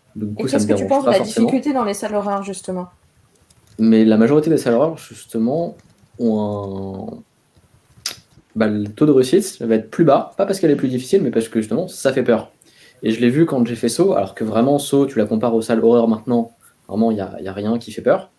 En tout cas, à l'époque, hein, quand je la gérais. Mm. Mais rien que le fait d'une situation qui est stressante, bah, il y a des gens qui n'arrivent plus à réfléchir. Et ça se passe comme ça bah, à, à One Hour, hein, que je connais bien, les gens qui ont peur, et bah juste ne peuvent plus réfléchir, n'arrivent plus à avancer, ou juste il fait noir dans une pièce, bah, du coup ils veulent pas y aller. Du coup tu perds 10 minutes parce que tu veux pas rentrer dans ta pièce. Donc euh, ouais, la difficulté vient pas ou du même pas fouiller un cadavre. Je plus sois. Oui, voilà. Je plus sois tout à fait ce que tu dis, Rémi. Franchement. Euh... Ouais. Donc, euh, donc la difficulté, la difficulté en termes d'énigmes et de jeu est moindre, mais par contre, en termes de peur, c'est ça qui fait que la, la salle est difficile, c'est ça que tu. Ouais, c'est ça. Après, ça dépend si tu es sensible ou pas. Je sais que la première oui. fois qu'on qu est allé à UF 60 minutes, on n'était pas du tout sensible à aucun effet de peur de quoi que ce soit. Bah, en vrai, dans la salle, tu as 5 énigmes, donc on est sorti en 30 minutes, euh, vraiment sans forcer, quoi. Mais je pense que des gens qui ont vraiment peur, bah, ces 5 énigmes-là leur prennent une heure facile. C'est ce que nous raconte Matt, justement, que lui qui aime pas avoir peur, dans le Cannibal de Paris, euh, l'ambiance était un frein pour la faisabilité de la salle. Après, pour effectivement les gens qui n'ont pas peur, euh, bah, c'est compliqué. Ouais. Parce que, parce qu'il faudrait Parf pouvoir rajouter des énigmes, en fait. Parfois, la, la, simple évocation de la thématique ou du niveau de difficulté euh, est même un frein euh, pour les joueurs à la réservation aussi. Donc, avant même d'être dans la salle, ils ont peur, ils se disent Ah, ça va être, on va avoir peur. Ah, en plus, c'est difficile. Ah, donc. Euh, Ouais, c'est un frein supplémentaire. Mais une fois qu'ils ont sauté le pas, ça se passe généralement mieux. Ouais, il y en a pas mal qui se mettent la pression tout seul, hein, qui disent ça va faire peur, donc j'ai peur, avant même de rentrer dans la salle. Il ah, faut coup, pas euh... trop les pousser des fois. Mais la peur, de toute façon, c'est psychologique. Hein. La preuve, c'est juste la peur, c'est juste la preuve qu'on est vivant. Agraire. C'est ce qui nous maintient en vie, mine de rien. C'est ce qui nous maintient en vie. Oui. Euh, oui, du coup, c'est pour ça on doit avoir du mal avec. Euh, parce que nous, on n'a pas peur. Euh, ceux qui n'ont pas peur, Amy, euh, bah, du coup, c'est compliqué. Mais il y a Sanatorium à Athènes, et on en avait déjà parlé dans notre première émission, qui proposait trois niveaux de difficulté. le mode jour, qui était un mode avec énormément d'énigmes, le mode nuit, avec très peu d'énigmes mais beaucoup d'acteurs, et puis le mode minuit, qui est le, le hardcore, avec beaucoup d'énigmes, 90 minutes, et, et aussi beaucoup d'acteurs, ouais. donc euh, qui fait aussi très peur. Donc effectivement, euh... mais moi je trouve que pour les salles horreur, il y a aussi des enseignes effectivement qui disent nous sommes la salle la plus difficile euh, de la région euh, et qui sont assez fiers euh, de leur taux de réussite euh, très bas. Parce qu'il y a ça ouais. aussi. Ça peut attirer justement un certain public aussi. Pour c'est pour se démarquer. C'est un autre moyen de se démarquer finalement. Oui, c'est ça ouvre des portes, mais ça enferme certaines. Je suis dans Ah, ce cas-là, c'est pour ça. C'est pour ça. Très bien. Faisons une. Ah, il y a encore un message. Oups. Un très long message. Alors, euh, un escape, c'est un divertissement et comme tout divertissement, la qualité de celui-ci dépend aussi d'un juste équilibre multifactoriel dont la. Oula, qui utilise des mots compliqués comme ça Un thésard. dont la difficulté est l'un des ingrédients permis- parmi les autres. Euh, il me Mais semble que pousser à l'extrême le facteur particulier tel que la difficulté, c'est un choix intéressant, mais plus pour une niche de joueurs que pour le grand public. Mm. Et Mac dit que c'est pas faux. c'est quoi que t'as pas compris? Moi j'ai tout compris. Ça Oubliez pas, je suis étrangère, moi j'ai du mal avec les mots longs et les phrases. Oui, mais toi, tu as aussi un petit peu de mal parfois avec les références Camelot. C'est vrai. C'est pas faux, c'est personnel. non, ça c'est pas faux, ça c'est bon. Ça, je... Et le lard, c'est la vie, euh, sérieusement. T'es pas le gras qui est la vie? Le gras, oui. Le gras. Voilà. Mais le gras, ouais, tu as raison. Tu as raison, tu as raison. Tu vois, et après on me dit que moi j'ai du mal avec les références Camelot. Il va falloir euh, arrêter. Ok, donc, Nous, euh, euh, mettons une. Pardon. Oui. Ouais, je disais, euh, ça, me faisait penser à ça. Euh, Lorsqu'on a fait les bêtas et même après les premières sessions pour la salle phobie, on a dû, la simplifier à mort parce que justement, euh, on pensait initialement que les énigmes étaient relativement simples, mais en fait, du fait de la mise en situation et bah, ça doit être ce qu'a dû ressentir Rémi dans dans euh, effectivement, le fait de mettre en situation les joueurs leur fait perdre tous leurs moyens. Voilà. Donc je plus sois d'autant plus ce qu'il disait tout à l'heure. Nickel. Faisons une lumière sur euh, David. David, Coucou. comment vas-tu Bonsoir. T'as pas vu encore. Alors, je suis Pour à l'écoute. La pire expérience pour toi, ça serait de te retrouver dans un, dans un institut psychiatrique, en prison ou face à ta plus grande phobie En prison. Ok. Très clairement, très quelle clair. serait-elle? Ma phobie. euh, Non, ma phobie, c'est de me retrouver seul au monde. C'est de me retrouver sans amis, sans personne vers qui me tourner. Voilà, ça, je l'ai, je l'ai, je l'ai mis en, en très, enfin, je l'ai mis en évidence très très vite. Non, en prison parce que bon, alors, je suis désolé, je vais faire un tout petit peu de politique, mais face à des événements récents, je n'ai absolument pas trop confiance euh, en certaines institutions. Donc, euh, effectivement, je ne serais pas du tout rassuré en prison. Voilà. Mais comme dans plein d'autres endroits non plus. Mais je comprends. En asile psychiatrique, par contre, j'y serais tout à fait à ma place. hein. Après tout, j'ai un grain de folie. euh. Alors, sur ta fiche, tu nous avais mis, d'ailleurs, je vais, la, je vais mettre la fiche pour qu'on on voit Ah oui, parce qu'on n'a pas mis les fiches encore. Ah oui, oui, c'est vrai, t'as pas mis les fiches. Ça sera en post-prod. On a mis les enseignes d'abord. On a mis les enseignes d'abord. C'est vrai. Donc sur ta fiche, tu as mis que tu détestais les bouchons. Alors, on va te demander quel est ton bouchon préféré quand même. Est-ce que tu préfères l'embouteillage automobile, le bouchon de bouteille avec un code dans un escape, ou ta mamie qui t'appelle mon petit bouchon? Ce que je préfère parmi les trois situations ou que je déteste, parce que du coup, j'ai préférée. les trois. Ma préférée? Ah bah c'est le bouchon de, de la bouteille, et on sait pourquoi. Même si on n'a pas le droit de, de le mettre en avant. Ouais, On n'a pas le droit d'en parler. Oui, bouteille oui. à code avec une Oui. clé dedans. Ah, oui. dans. Oui, oui, oui, oui, tout à fait. Euh, j'aime beaucoup, j'aime beaucoup les, les systèmes de, de bouchons, tu sais, avec euh, les, les cadenas où tu as trois chiffres dessus et tu dois Ouais, euh, trouver le code via l'indice visuel. Eh ben, j'adore, j'adore ce truc-là. Ça, ça me met dans tous mes états à chaque fois que j'en vois. Ok. Dernière question. Quelle est la lettre la plus importante dans Brain? Le B, le R, le A, le I ou le N? Et puis il faut justifier quand même. C'est le N, hein, c'est pour Nightmare. En fait, Brain, euh, c'est Break the Room and Interpret Nightmare. Et euh, Break En the fait- room and quoi? Interpret Ah, Nightmare. Tout à fait. Et du coup, euh, Nightmare, pourquoi? Parce que, euh, Ça veut dire cauchemar pour ceux qui. oui, tout à fait, je suis désolé pour euh, les non-anglophones. Anglophones. En fait, euh, j'ai, avant de bosser à Brain, euh, j'avais été euh, sollicité pour les, les Horror Nights. En fait, c'est un événement qu'on fait courant octobre et durant lesquels les gens ont particulièrement peur. On, fait, on, on met l'accent sur l'horrifique et les, gens, ils laissent des traces au sens propre. Voilà. Mais tu as déjà certainement vu cette situation-là, Matt, euh, dans, dans Vivant ou dans 69 minutes. Voilà, c'est c'est ce genre de, de choses qui se passent. C'est pour ça que euh, Cauchemar, oui, euh, aux Horror Night, le cauchemar devient réalité. Et pour finir, la salle la plus difficile que tu aies joué Euh, alors, je vais prendre deux petites secondes pour regarder sur euh, l'ensemble de mes sessions que j'ai réalisées, si ça ne te dérange pas. Euh, tut, tut, tut. mais je, je crois sans trop me tromper que ça doit être l'expérience.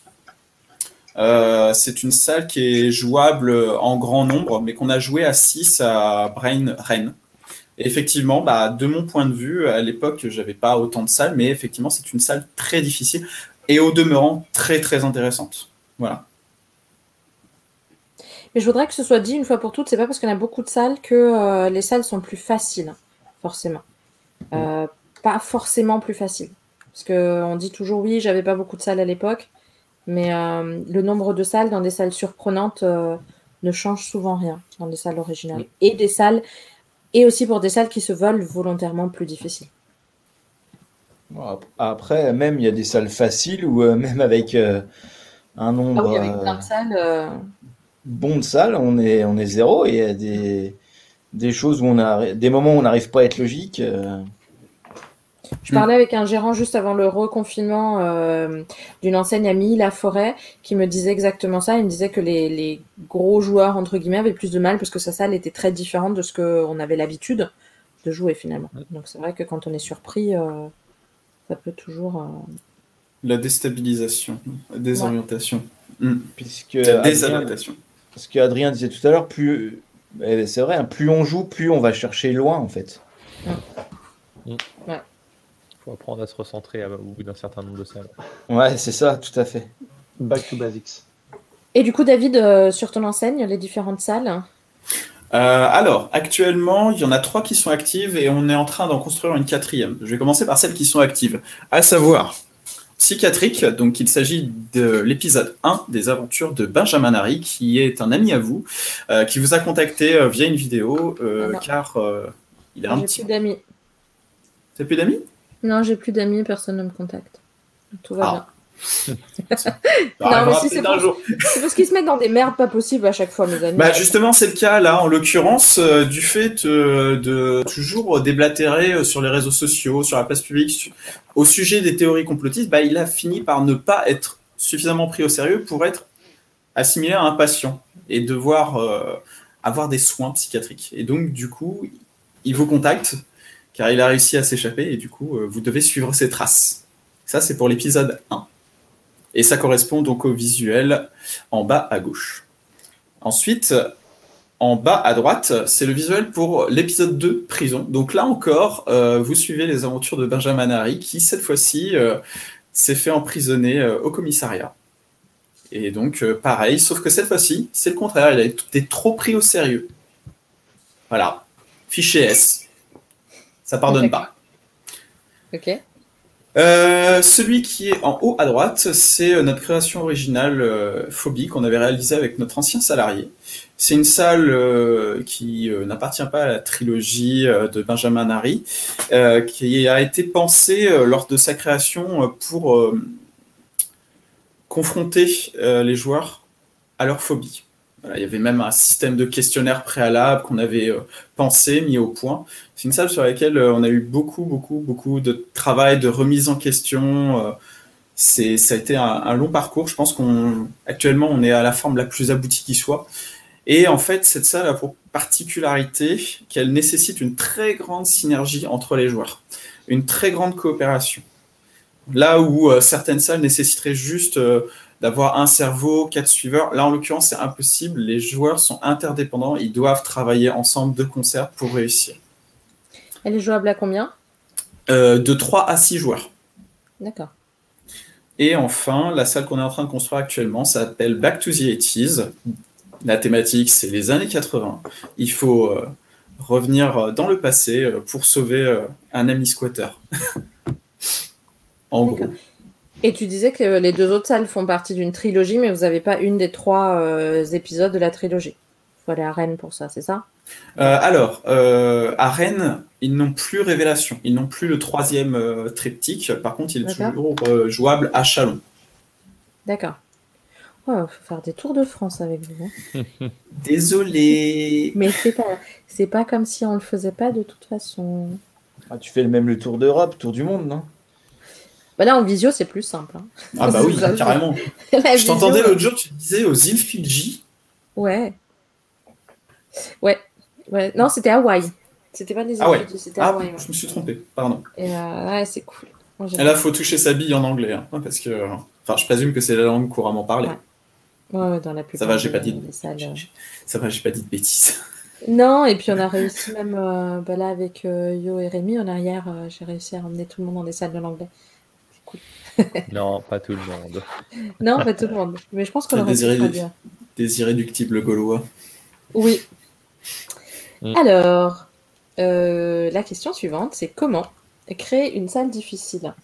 Parce que ça, ça peut être intéressant. Quels sont les leviers sur lesquels on peut euh, créer une salle difficile? Donc pour ça, il faut qu'on se penche, euh, je pense, sur euh, comment créer des énigmes et une salle. Et, Rémi, est-ce que tu peux nous expliquer le player loop, comment on explique ça J'appelle ça? C'est la boucle du joueur, c'est ça?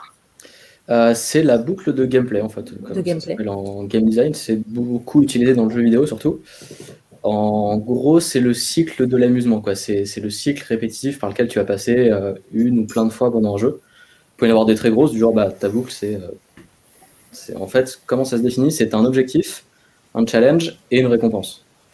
Le plus gros, bah, c'est euh, ton objectif, c'est de sortir de la salle. Le challenge, c'est la salle. Et la récompense, bah, c'est t'as as gagné. Quoi. Mais en gros, ça peut aussi être sur un espace plus petit, c'est-à-dire une énigme. Ton objectif, ça va être d'identifier, alors je vais reprendre ton tableau même si j'ai pas exactement le même, euh, identifier euh, les, les objectifs. En gros, ça va être identifier, ok, là j'ai un cadenas à ouvrir, là j'ai un mécanisme à résoudre, là j'ai un machin. en deuxième, ça va, être de, ça va être la partie challenge, donc ça se décompose en plein de trucs. Tu as collecté les indices. Et attention, c'est pas les indices donnés par le MJ, mais c'est les indices qui se trouvent à travers la salle. C'est ça, collecter les éléments qui vont te servir à résoudre une énigme en particulier. Hmm. Euh, tu as à comprendre l'énigme avec les indices que tu as récoltés. Euh, faire l'énigme, si, hmm. ça peut être un calcul, ça peut être euh, une manip à effectuer, si c'est un mécanisme, etc.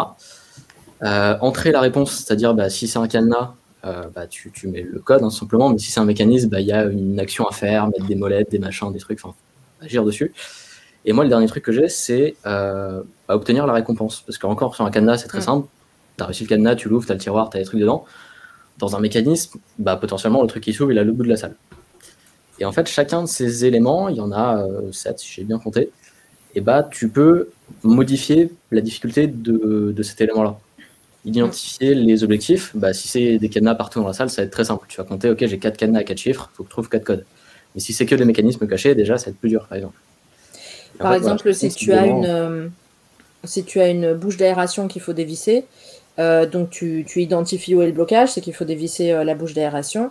tu as des indices à travers la salle, mais par exemple, tu te dis le moment aha, aha pardon, c'est de te dire bon bah j'ai pas de tournevis, mais j'ai des, des, pièces qui peuvent servir à ouvrir le parce que les pièces sont là pour ça, pour ouvrir le la bouche d'aération. Donc identifier, ça tu, ça. tu découvres la, bouche. Aha, c'est enfin collecter, c'est quand tu trouves les pièces. Aha, c'est quand tu comprends comment faire. Voilà. Le process, c'est bah, dévisser le truc. Mhm. Là, il n'y a pas vraiment de input answer puisque bah, le truc est directement ouvert. Par contre, le reward basket, ce qui est derrière la grille. C'est ça. Et euh, ce tableau, je l'ai sorti d'un article de Errol Illumir, euh, qui est un, joueur euh, canadien qui, qui, travaille aussi sur le TRPK et d'autres choses. Et qui est, je vous mettrai le lien vers son site codex.ca.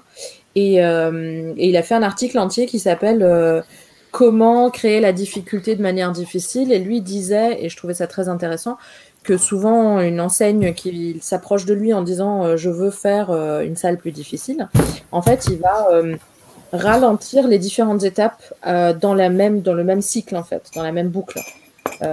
par exemple, au lieu de mettre 4 vis pour ouvrir, il va en mettre 8.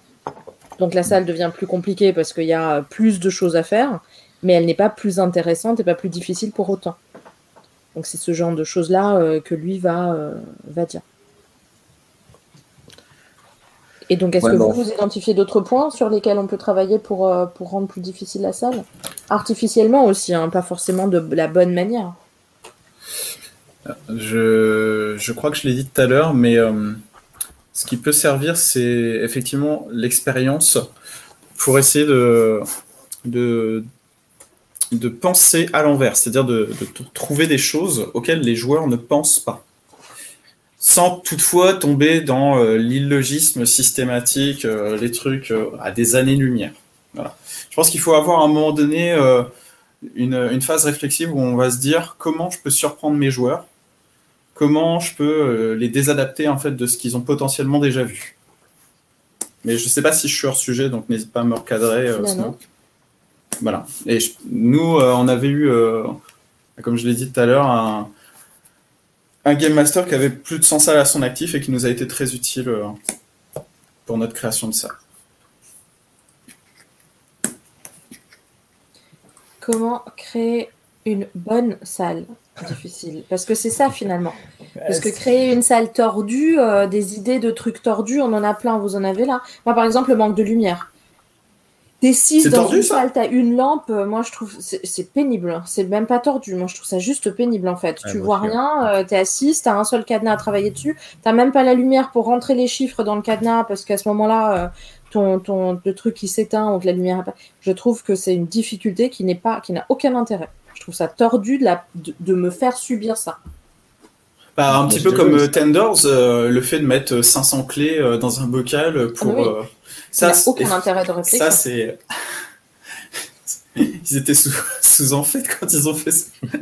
Je sais pas. Mais est-ce que vous avez d'autres exemples comme ça de de, trucs super. Euh, Moi, je suis tordu. Moi, je mets pas assez de lumière. Moi non plus. Toi, tu mets pas du tout de lumière toi, dans ta salle, c'est encore autre chose. Qu'est-ce que je pourrais dire d'autre Mais quand tu y vas, tu sais pourquoi tu y vas. Ça. Oui, c'est ça. C'est la différence aussi.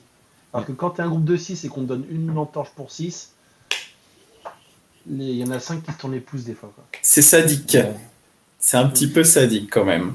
Et combien d'entre nous sont, sont, tentés de prendre leur, leur montre euh, euh, digitale à allumer la lumière pour arriver à voir un truc? Parce que sinon, c'est juste. Euh, J'ai pas de montre. Et sinon, le fait de répéter, de faire répéter plusieurs fois la même chose, ça aussi, je trouve ça tordu. de faire répéter la même chose aux joueurs ou de leur dire toujours la même chose en indice? Aux joueurs, dans le sens que par exemple, on était cinq enfermés quelque part et il y avait cinq clés qui étaient cachées dans le foin. Bah, fallait chercher cinq clés différentes. Mais c'est à chaque fois tu fais la même chose, tu, tu recherches. En fait, c'est faire répéter une action plusieurs fois de suite. Je trouve que ça n'apporte pas forcément d'intérêt, ça n'apporte pas forcément de. Mais ça fait perdre du temps. Toutes ces, toutes ces choses qui font perdre du temps inutilement, mais qui ne sont pas bah, Ça dépend des cas en fait. Effectivement, l'exemple que tu donnes, genre trouver 5 clés dans le fond, euh, très chiant, hein, de base. Mhm. Euh, mais sur un mécanisme, par exemple, tu peux avoir une première étape qui est un système de jeu et une fois que tu l'as réussi, que tu l'as compris, tu vas avoir la même étape, mais en plus difficile, par exemple. Donc, un Simon, par exemple. Système. Ouais, voilà. Après, euh, Simon, c'est pas forcément le meilleur jeu, mais euh, effectivement, ça, marche, quoi. Mais euh, du coup, c'est le même jeu, mais tu as déjà qui des bases, donc l'étape plus difficile, ça va être un nouveau challenge pour toi. Donc en vrai, c'est quand même une bonne chose. Et là aussi, c'est un bon moyen de moduler, tu vois. Si, si jamais tu as des joueurs qui sont très forts, bah, tu leur fais, tu leur fais trois étapes de plus en plus difficile. S'ils sont mauvais, bah, tu en mets que deux. S'ils sont en retard, tu en mets, qu'une. Ça peut, ça peut tu vois, là, on a ta fiche et je trouve ça intéressant. Effectivement, un tangram dans une salle, je n'y vois souvent pas du tout l'intérêt. Et il y a, vous savez, même pire que les tangrammes, là, les trucs avec les neuf cases, avec une qui manque et qu'il faut bouger dans tous les sens. Oui, il y a un gars qui avait fait un, qui avait fait un spectacle là-dessus. Il arrivait à tout imbriquer, il expliquait sa vie en, imbriquant des tangrammes et à chaque fois ça faisait un truc logique. Mais, je m'égare. Mais pourquoi j'ai ça dans un escape? Parce que moi je suis, suis pas du tout doué là-dessus quoi. Donc tu as des gens qui sont doués dessus, tu as des gens qui sont pas, mais comme tu dis les maths, pas les calculs par exemple. Pour moi c'est une difficulté qui n'est pas forcément intéressante. Alors j'ai la réponse de pourquoi il y en a c'est parce que ça coûte pas très cher, mais que ça t'occupe longtemps. Bah oui. Et du coup, c'est pratique. C'est un bon rapport qualité-prix. Ouais, voilà. En fait, c'est le, seul, euh, truc. Mais c'est un bon exemple de difficulté euh, pas forcément intéressante. Inutile. on nous donne aussi l'exemple des mots croisés. Ouais, et malgré comme tu sais, oui, c'est ça, a été inventé par les Vikings. De quoi? Comme tu sais, malgré que le tangram a été inventé par les Vikings, apparemment. C'est toi qui a fait une salle comme ça? Si. Ah oui, je me souviens de cette. Euh, oui, oui. Oh mon dieu. Dans une salle viking, ouais, ça aussi. Les Sudoku, bon, on n'en parle même plus. Hein. Dans une salle asiatique aussi, super. Ah bah la référence. Euh, oui, mais... est mais pas forcément. Oui, euh. je préfère m'acheter à 2 euros un magazine au, coin de ma rue, enfin quand on pouvait sortir, hein, en toute sécurité, et plutôt que de faire ça dans une salle d'escape. Je t'avoue que c'est oui, c'est un truc qui est compliqué. Ou me faire multiplier des euh, fractions. euh. Après, il y a d'autres Ouais. niveaux de difficulté qui peuvent être intéressants. Pa- pardon. je Non, vais dire tout ce qui est mathématique, ça peut s'y prêter. Il peut y avoir des, euh, des si tu es sur une salle scientifique ou des trucs comme ça, ça peut, ça peut s'y prêter. Mais c'est sûr que si c'est dans une salle euh, euh, qui n'a qui n'a rien à voir avec les maths, forcément que là c'est euh, c'est dérangeant. Il faut, faut juste remettre euh, par rapport à la thématique. Je pense que parfois des, des, des calculs ou des trucs comme ça, ça peut être euh, ça peut être jouable sur certaines sur certaines salles. Ouais. Après, moi, moi perso, je trouve un peu dommage de d'utiliser euh, quelque chose que qu'on ne peut ne pas trouver dans la salle entre guillemets. Euh, je veux dire, je vois si quelqu'un sait pas faire une, une multiplication dans un groupe de 6 Oui. Mm. et qu'il y a une multiplication à faire dans la salle, on fait comment? Euh, Bah, tu Oui, mets une bah, calculette. En Angleterre, Ouais. tu mets souvent une calculette. Moi, moi, je trouve dommage qu'il y ait des, de la- des connaissances à avoir Oui, c'est ça. Euh, ouais. des, des connaissances à avoir Ah. dans un escape. Alors, qu'il y ait des connaissances à avoir dans un escape, c'est pas dérangeant, mais il faut que la réponse se trouve dans l'escape quoi qu'il arrive. oui, je suis Moi, absolument par d'accord. exemple, sans trop spoil de mes pièces, j'ai, il y a un rébut à un moment. Dans, euh, il y a une réponse historique. La réponse historique, normalement, tout le monde est censé la connaître. Si vous la connaissez pas, la réponse, elle est quand même dans la salle. 1515. Ah, j'allais dire pareil. Peut-être. Ou 1989, tu vois. euh, Mais- Le truc. 1789. 1700, ouais. 1700, ouais, c'est ça. 1989. Ah, du coup, 1900. Ouais, dépend à quoi 1989, tu c'est ma naissance et je suis pas sûr que ça soit Moi aussi. historique.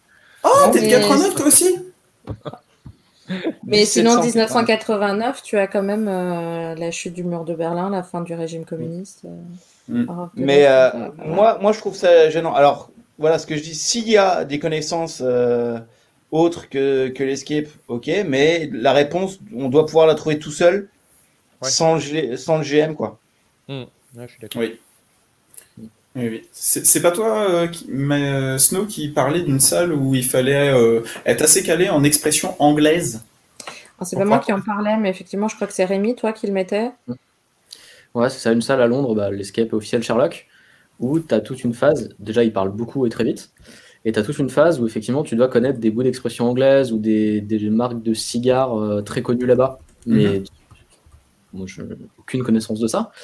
Et le GM ne comprenait pas pourquoi on n'y arrivait pas. Parce qu'on bloquait à un endroit où personne ne bloquait avant nous. Et du coup, euh, incompréhension totale, et on a bugué, je pense, 15 minutes dessus.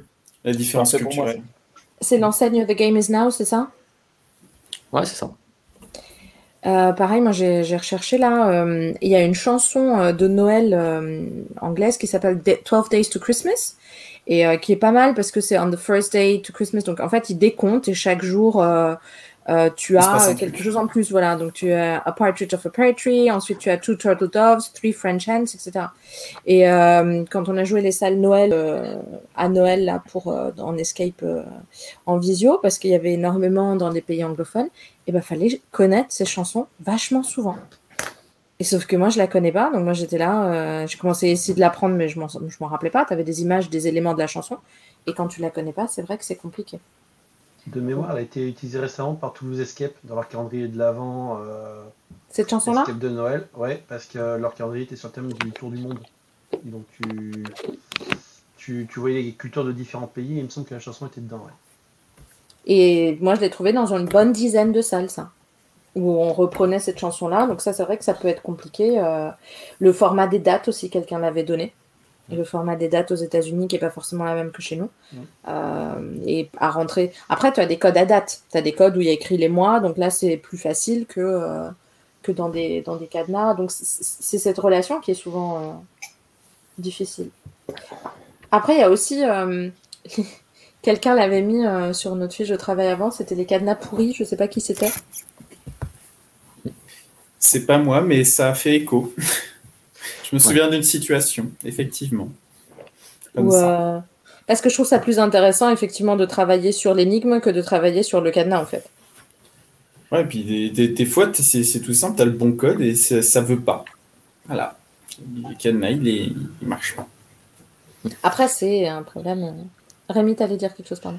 Ouais, à, à Paris, dans une salle qui a maintenant fermé, euh, ils avaient des, des très mauvaises idées en matière de game design, notamment, ils avaient décidé qu'ils allaient mettre certains des cadenas placé très proche du sol et à l'envers. C'est-à-dire que tu devais t'allonger et résoudre le truc genre comme ça, dans une obscurité assez forte.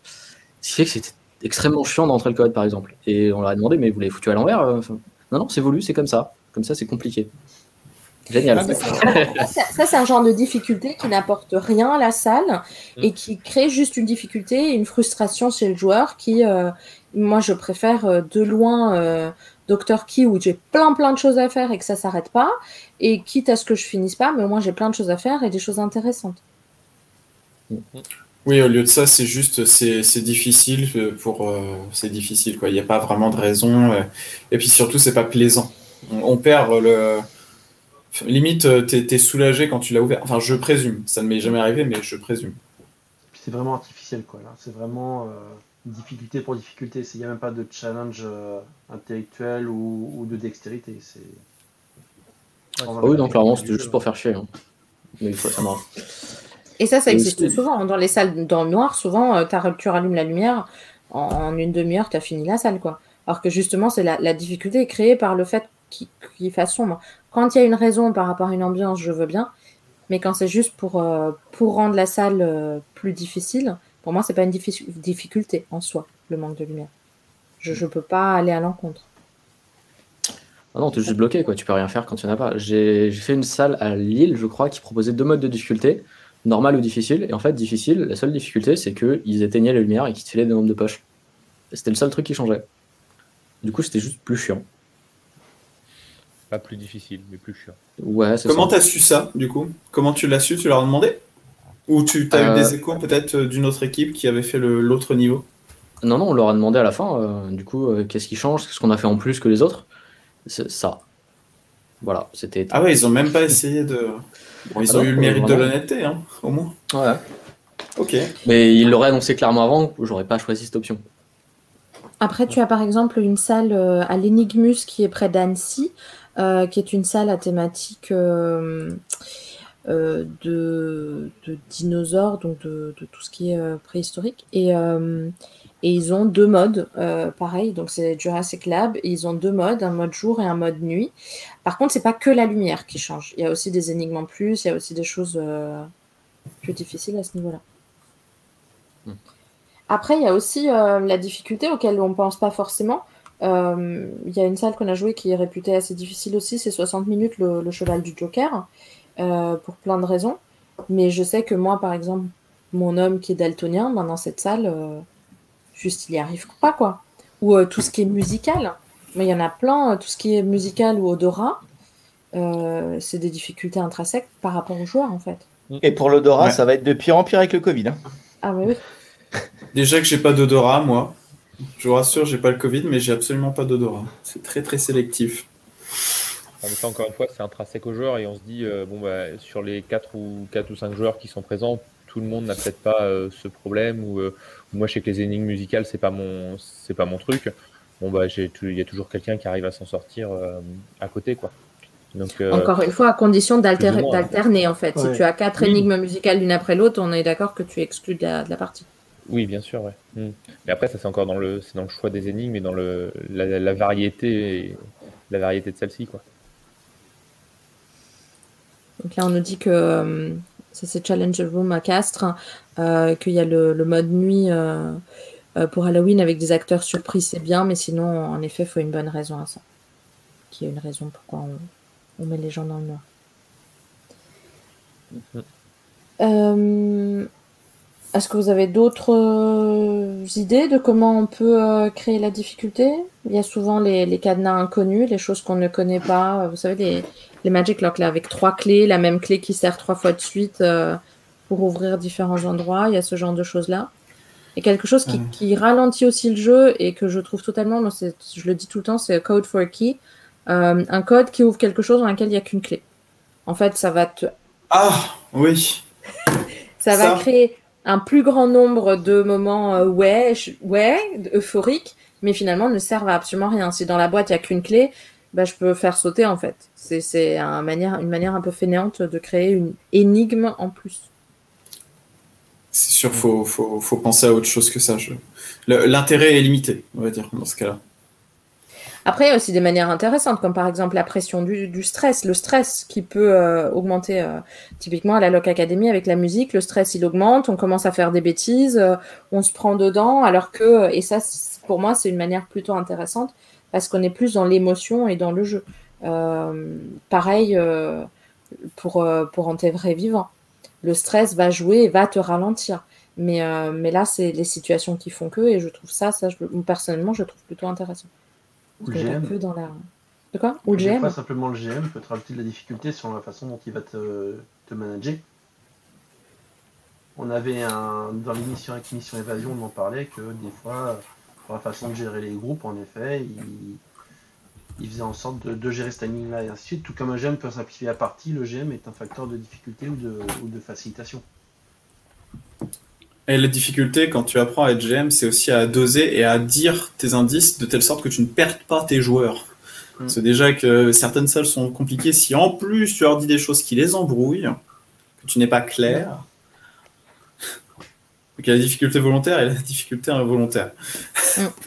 On est d'accord qu'être GM, c'est un art. C'est une vocation. Oui, aussi. Ce n'est pas GM qui veut. C'est vrai. Après, il y a aussi euh, les salles, euh, et on en parlait, je vais essayer de vous le projeter, qui ont dit dans les différents niveaux de difficulté. Euh, on va avoir une enseigne qui propose trois, trois modes de difficulté. Donc, le taux de réussite est à 58%. Il y a un niveau starter. Donc, nous, on est arrivé, on a dit, ah, quel niveau vous voulez? Nous, on avait, j'ai dit, je sais pas. on nous avait dit que le niveau starter, on avait autant d'énigmes qu'on voulait. Le mode classique, on avait droit à 5 mmh. énigmes et le mode ultimate, c'est 0 euh, indice. Pardon. Ah, des indices. C'est 0 indice. Et euh, cette enseigne-là peut proposer, euh, si tu prends le mode ultimate et que tu réussis la salle, va te proposer un cadeau, une bouteille de champagne ou autre. Et, et moi, je trouve que c'est toujours compliqué parce que ça signifie que finalement, sans indice, on ne peut pas s'en sortir de cette salle. Mais est-ce que c'est ouvert Est-ce que, la, est que la récompense est clairement affichée C'est euh, en gros, euh, on vous récompense si vous réussissez cette salle en mode ultimate ou alors tu as la surprise si tu y arrives. Moi, quand j'avais joué à masse, on m'avait clairement dit. On m'avait dit euh, tu as droit à quelque chose si vous choisissez le mode ultimate et que vous vous y tenez et que vous le, vous le réussissez. 4% mm. pour cette chasse. Je trouve ça un peu border, mais. Ouais, c'est particulier. C'est un choix. Hein. Euh, c'est challengeant, hein, c'est tout. Hein, euh, c'est dans le monde de l'enseigne. Mais du coup, ça, suppose la problématique de est-ce qu'ils ont fait la salle de telle sorte qu'il y ait très peu de gens qui puissent en sortir en mode ultimate et que de fait, ils aient très peu de récompenses à distribuer? Ça pose question, effectivement. Et c'est aux joueurs de demander leur indice ou c'est le GM qui décide euh, Alors, en fait, moi j'ai joué, moi j'ai joué à Nancy dans la même enseigne, enfin même enseigne. C'est Challenge Room. Ouais, c'est ça. Alors le, premier, je sais plus le nom. Hein. C'est euh, il donne les indices quand lui décide. Hmm. La deuxième mode, c'est il faut qu'il y ait euh, la majorité des joueurs qui demandent l'indice.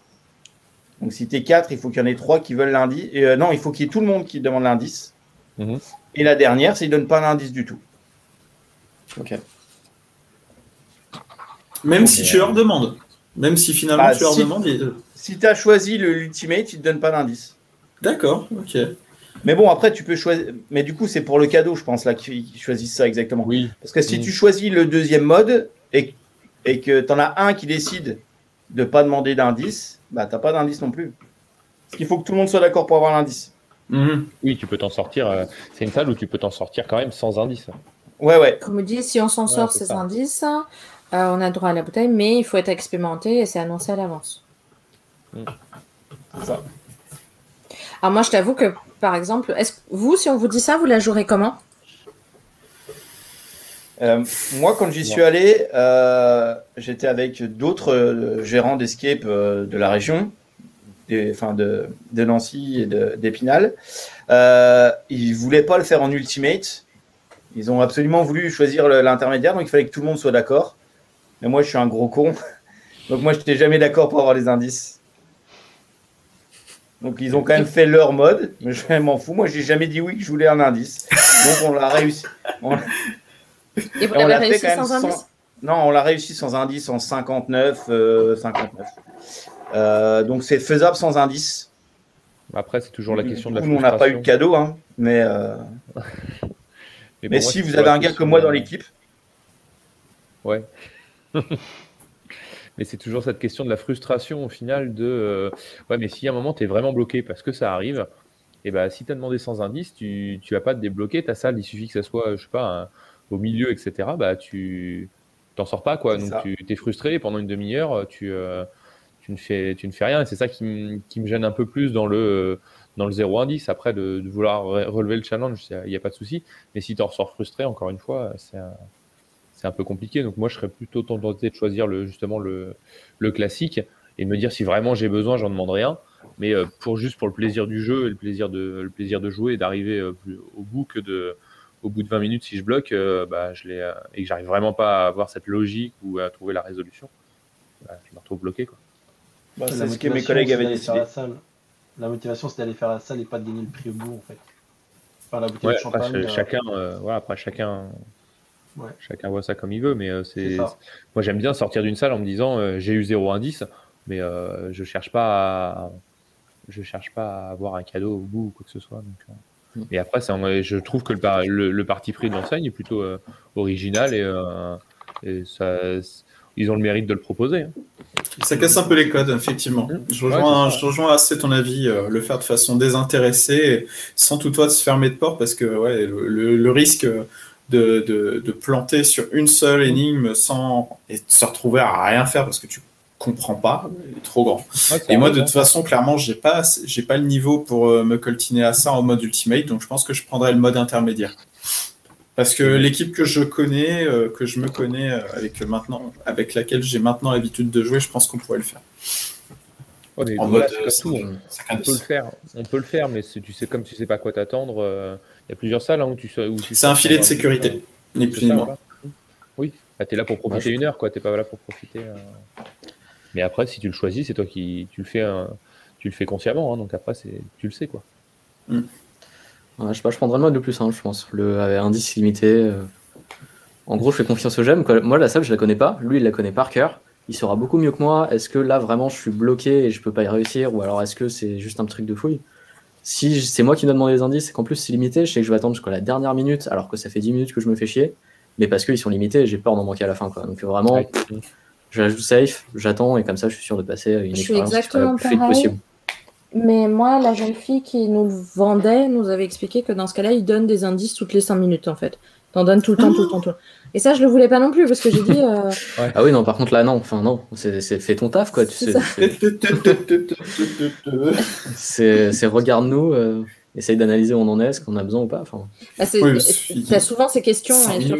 quand tu es un grand joueur euh, et que tu dis j'ai joué 150 salles, souvent le MJ, ah, bah, dans ce cas-là, vous jouez sans indices. Et à chaque fois, on dit non, non.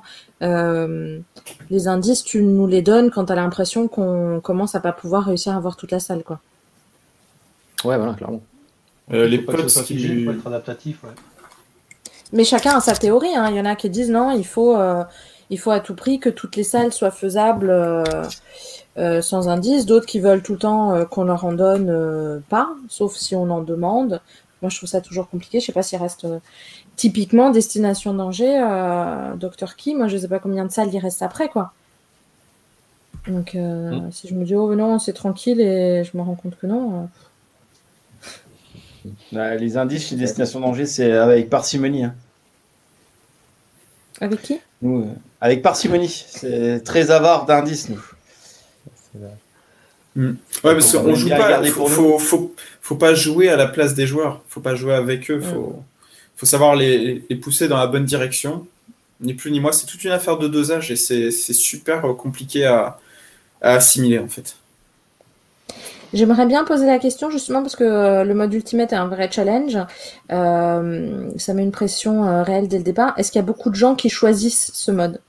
C'est ça qui m'intéresserait aussi de savoir si beaucoup de gens choisissent le mode difficulté et est-ce que gérer la difficulté n'est pas le, vrai travail du GM Ça dépend. Il y a des salles où tu as du game, tu as, du roleplay et c'est pas que du coup gérer les indices. C'est mm. plein plein d'autres choses. Euh, c'est vrai. Il y a aussi. Euh, Ça, mis à part leur demander, on peut pas savoir. Ah, tu peux, tu peux réussir à lire sans qu'ils te le disent au bout d'un moment, je pense. Quand, quand, quand, tu vois la façon dont ils échangent, la façon dont ils se présentent, euh, rien qu'à l'accueil, quand ils sont euh, détendus ou quoi que ce soit, je ne vais pas, je vais pas m'aventurer sur le terrain du mentalisme, mais parfois tu arrives à, te, à, comprendre le niveau des gens par rapport à l'attitude qu'ils ont entre eux et tout, sans qu'ils te le disent ouvertement. Après, il y a ce système-là aussi, surtout dans les. Euh, parce que vous parlez du marathon de Paris, là, le, concours à Paris. Euh, le gros bouton rouge, quand tu appuies dessus, ça te donne un indice, on te retire une minute du chrono. Euh, dans, tout ce qui est dans tout ce qui est concours, en général, les indices te font perdre du temps. Moi, je sais que nous, on participe à un en ligne où tu perds 6 minutes si tu prends un indice. Et de temps en temps, tu dis. ouais, 6. Mais c'est un jeu en ligne, donc c'est pas du tout la même, le même truc. Et euh, tu peux jouer aussi longtemps que tu veux.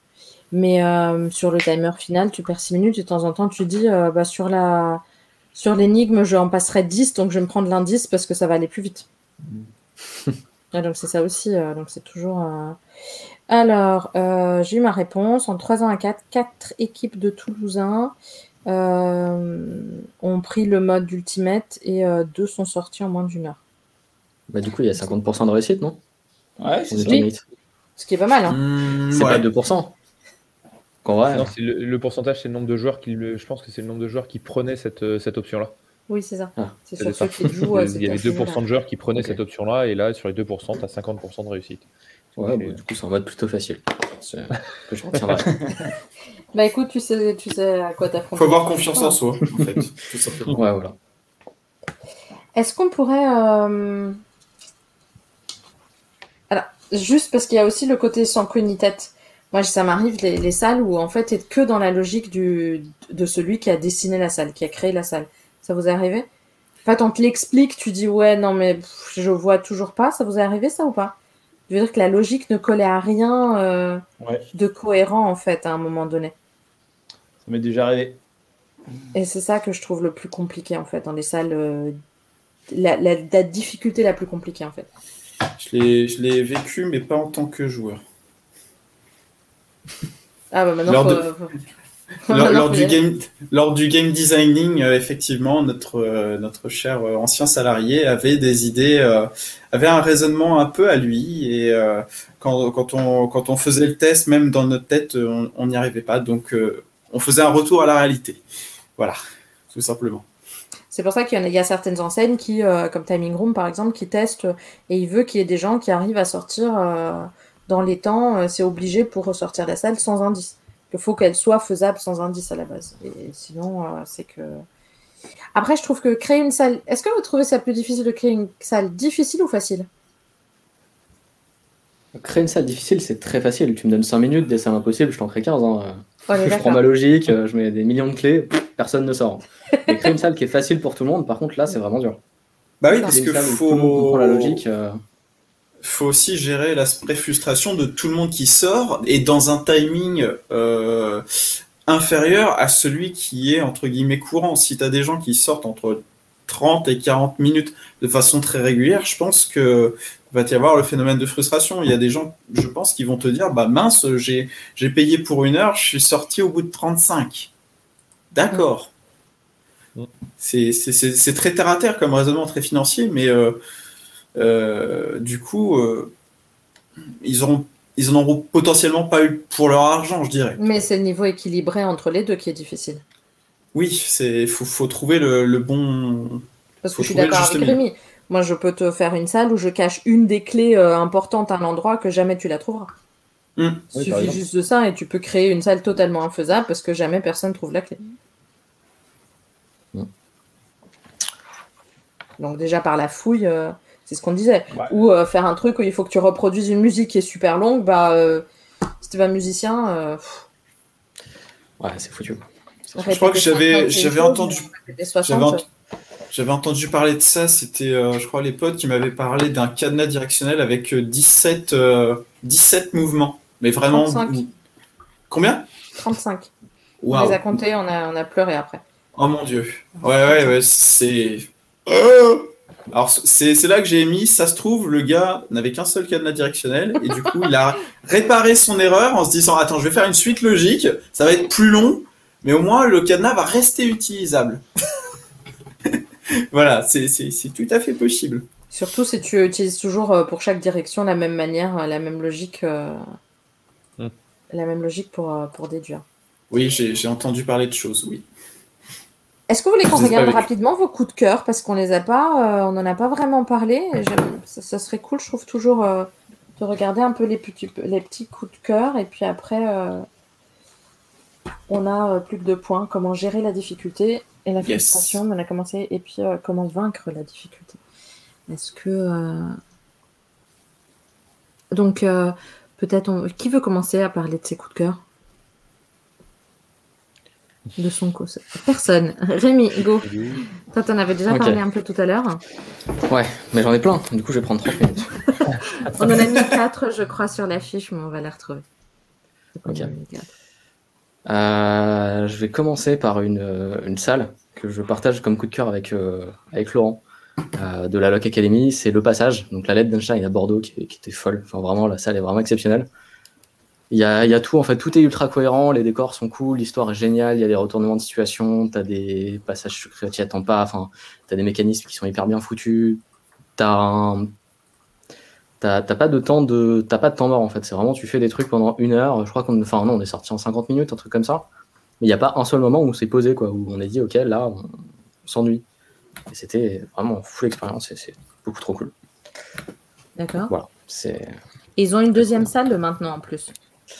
Oui, mais que j'ai pas pu aller faire parce que parce que parce, que... je peux plus me déplacer depuis quelques temps. Voilà. Et qui sont fermés en plus, donc euh, voilà, c'est un peu compliqué, mais c'est prévu. Ouais. Donc ça, c'est. Ouais. Je sais pas. Ils doivent perdre des thunes en plus.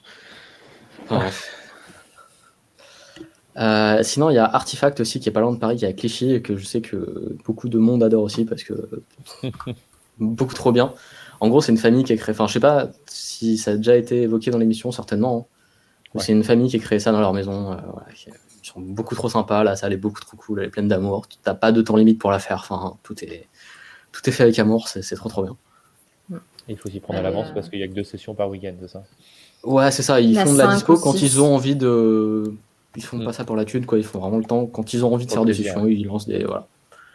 Et au pire, tu les appelles, ils se débloquent un créneau pour toi, c'était gentil. Enfin, c'est très, très particulier, mais très cool.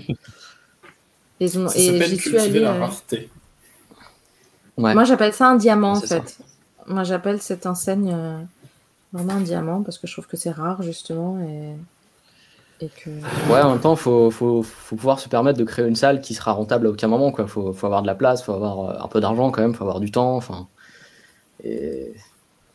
Donc il euh, faut, faut, beaucoup de paramètres qui sont pas réunis par tout le monde, malheureusement.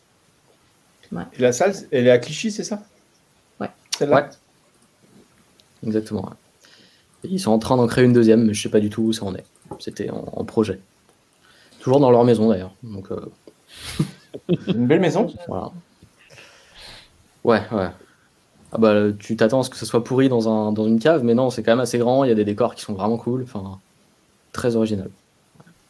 Bah, ils peuvent se permettre de faire des trucs que tu pourrais pas faire si tu avais juste des sessions d'une heure et demie à enchaîner, quoi. Vraiment, ils prennent 4 jours à ranger, c'est pas grave. Donc, ouais. Ouais, mais c'est sale. Et puis, ils ont 3 heures entre chaque session. Et puis, euh, ouais, voilà. plein de choses que je trouve ils, sont... ils sont pas à, la batterie, quoi. ils prennent leur temps, c'est cool. C'est vraiment une salle euh, faite par des passionnés pour des passionnés, effectivement. Ouais, exactement. Ils sont, ils sont très sympas. Euh, sinon, bah ouais, c'est à moi aussi celle-là. J'avais parlé de Life à Montpellier, qui ont deux salles qui sont vraiment, euh, vraiment exceptionnelles. Donc, si vous passez par Montpellier, allez jouer. Il y a la salle Unity qui est hyper technologique, qui est très très cool. Tous leurs mécas d'ailleurs sont faits par l'atelier des énigmes, qui on a, qu'on a parlé tout à l'heure. Donc euh, c'est très quali et Dollmaker qui est une des. Je suis vraiment pas sensible au, côté horreur, au côté peur et tout, mais Dollmaker, il y a des passages qui sont qui sont tendus quoi, on peut dire ça. Donc très très cool. D'accord. Et aussi est-ce qu'elle est proche à. De quoi? Elle ressort souvent, euh, c'est celle-là. Euh. Bah, à raison, clairement. À Montpellier, j'ai joué pas mal de de là-bas. Il y a très peu de salles bien. et en fait, il y en a que deux. j'ai l'impression, j'ai peut-être pas joué les bonnes. Mais en tout cas, ouais, c'est celles-là qui, qui sont. Je vais jouer Area 17 qui était pas mal euh, là-bas, mais qui a fermé depuis. Ouais, elle a fermé, ouais. Mm. Donc, euh, donc la, la, cite pas. Et sinon, à Bruxelles, euh, les deux salles d'escape rush sont assez folles, quoi, qui sont clairement au-dessus de tout ce qui se fait, même à, Paris. À part les salles les plus récentes, c'est vraiment, ils ont 100 mètres carrés de salles à chaque fois. Les décors sont immenses, super beaux. Il y a des mécanismes de fou. L'histoire est trop cool. L'accueil, bon, on voit une petite photo là, c'est genre avec Kingsman, quoi. Enfin, c'est c'est assez fou. C'est vraiment assez fou. Et, à, et à Paris, bah, si One Hour, évidemment, c'est très bien. Si vous n'avez pas fait Yakuza, allez-y quand ça ouvrira, très sympa. Alors, euh, Nico nous dit que Escape Rush, c'est l'escape game du futur. Pourquoi? Mais parce qu'ils ont eu bon sur tous les points, en fait. Il n'y a aucun moment où tu te dis, ça, ça pourrait être amélioré, tu vois. Vraiment, à chaque fois, tu... ce qui manque, en fait, dans les bons escapes en général, c'est que ça manque de finition ou ça manque de ah, ça, ça aurait pu être un petit peu plus comme ça, tu vois. Là-bas, tout est vraiment 100% réfléchi dans les moindres détails, tout est calé, calibré comme il faut. Enfin, le, seul truc, c'est que c'est adapté au public de là-bas. Et du coup, les salles sont beaucoup plus faciles qu'en France, j'ai l'impression. Enfin, on est sorti en 35 minutes à chaque fois. Mais c'est pareil de toutes les salles que j'ai pu faire à Bruxelles en vrai. Donc c'est dans la difficulté de là-bas, quoi. Mais à part ça, vraiment, j'ai trouvé aucun point négatif euh, à aucun moment. Quoi. Vraiment, tout est ultra quali. Et est-ce que sur ces euh, quatre salles-là, du coup, euh, 5, 6, euh, est-ce qu'il y en a que tu considères euh, des difficiles ou pas vraiment? Le passage, ouais, enfin la lettre d'Einstein, je pense qu'elle elle est difficile quand t'es pas habitué parce qu'il y a beaucoup de choses en parallèle, qu'il y a un peu de lecture pour comprendre des mécanismes. Et on le sait, les joueurs, ils aiment pas lire des trucs. Mm. Donc, euh, du coup, si tu lis en diagonale, bah, tu vas pas réussir, du coup, tu vas recommencer. Et il y a quand même beaucoup de choses à faire au final. Donc, euh, c'est une salle qui, qui est pas forcément compliquée, mais très dense. D'accord. Et toi, Matt? Alors, moi, j'ai choisi le presbytère. Attendons. Alors, je suis sûr qu'il y a personne qui connaît. Bah, si, regarde, t'as même eu une réaction. ouais, c'est normal, on a été déjà joué ensemble. Euh, donc le presbytère, c'est euh, bah, dans un presbytère, hein, comme son, nom l'indique, euh, je dirais 250 euh, mètres carrés, à peu près. Une ambiance assez horrifique. moi, à l'époque, quand je l'ai joué, il fallait jouer en chaussettes. Ah ouais? Ouais, ouais, ils nous prêtent des chaussettes. Donc Je crois que ça a changé depuis. mais c'est vraiment quelque chose de, très particulier. C'est un peu de, un peu de l'horreur. Hein. On fait une recherche d'un enfant qui a disparu. D'accord. Euh, c'est très vosgien, hein, l'enfant qui disparaît, si vous connaissez le petit Grégory. Je pense que d'ailleurs, il y a une petite, une petite dédicace pour lui. Parce que c'est tout près. Euh, moi, j'ai vraiment bien aimé. Et euh, tout à l'heure, on parlait de, de quêtes annexes. Mhm. dans cet escape-là, vous avez des, des quêtes annexes. Donc, c'est une salle que de laquelle je suis sorti. mais je ne l'ai pas fini à 100%. D'accord.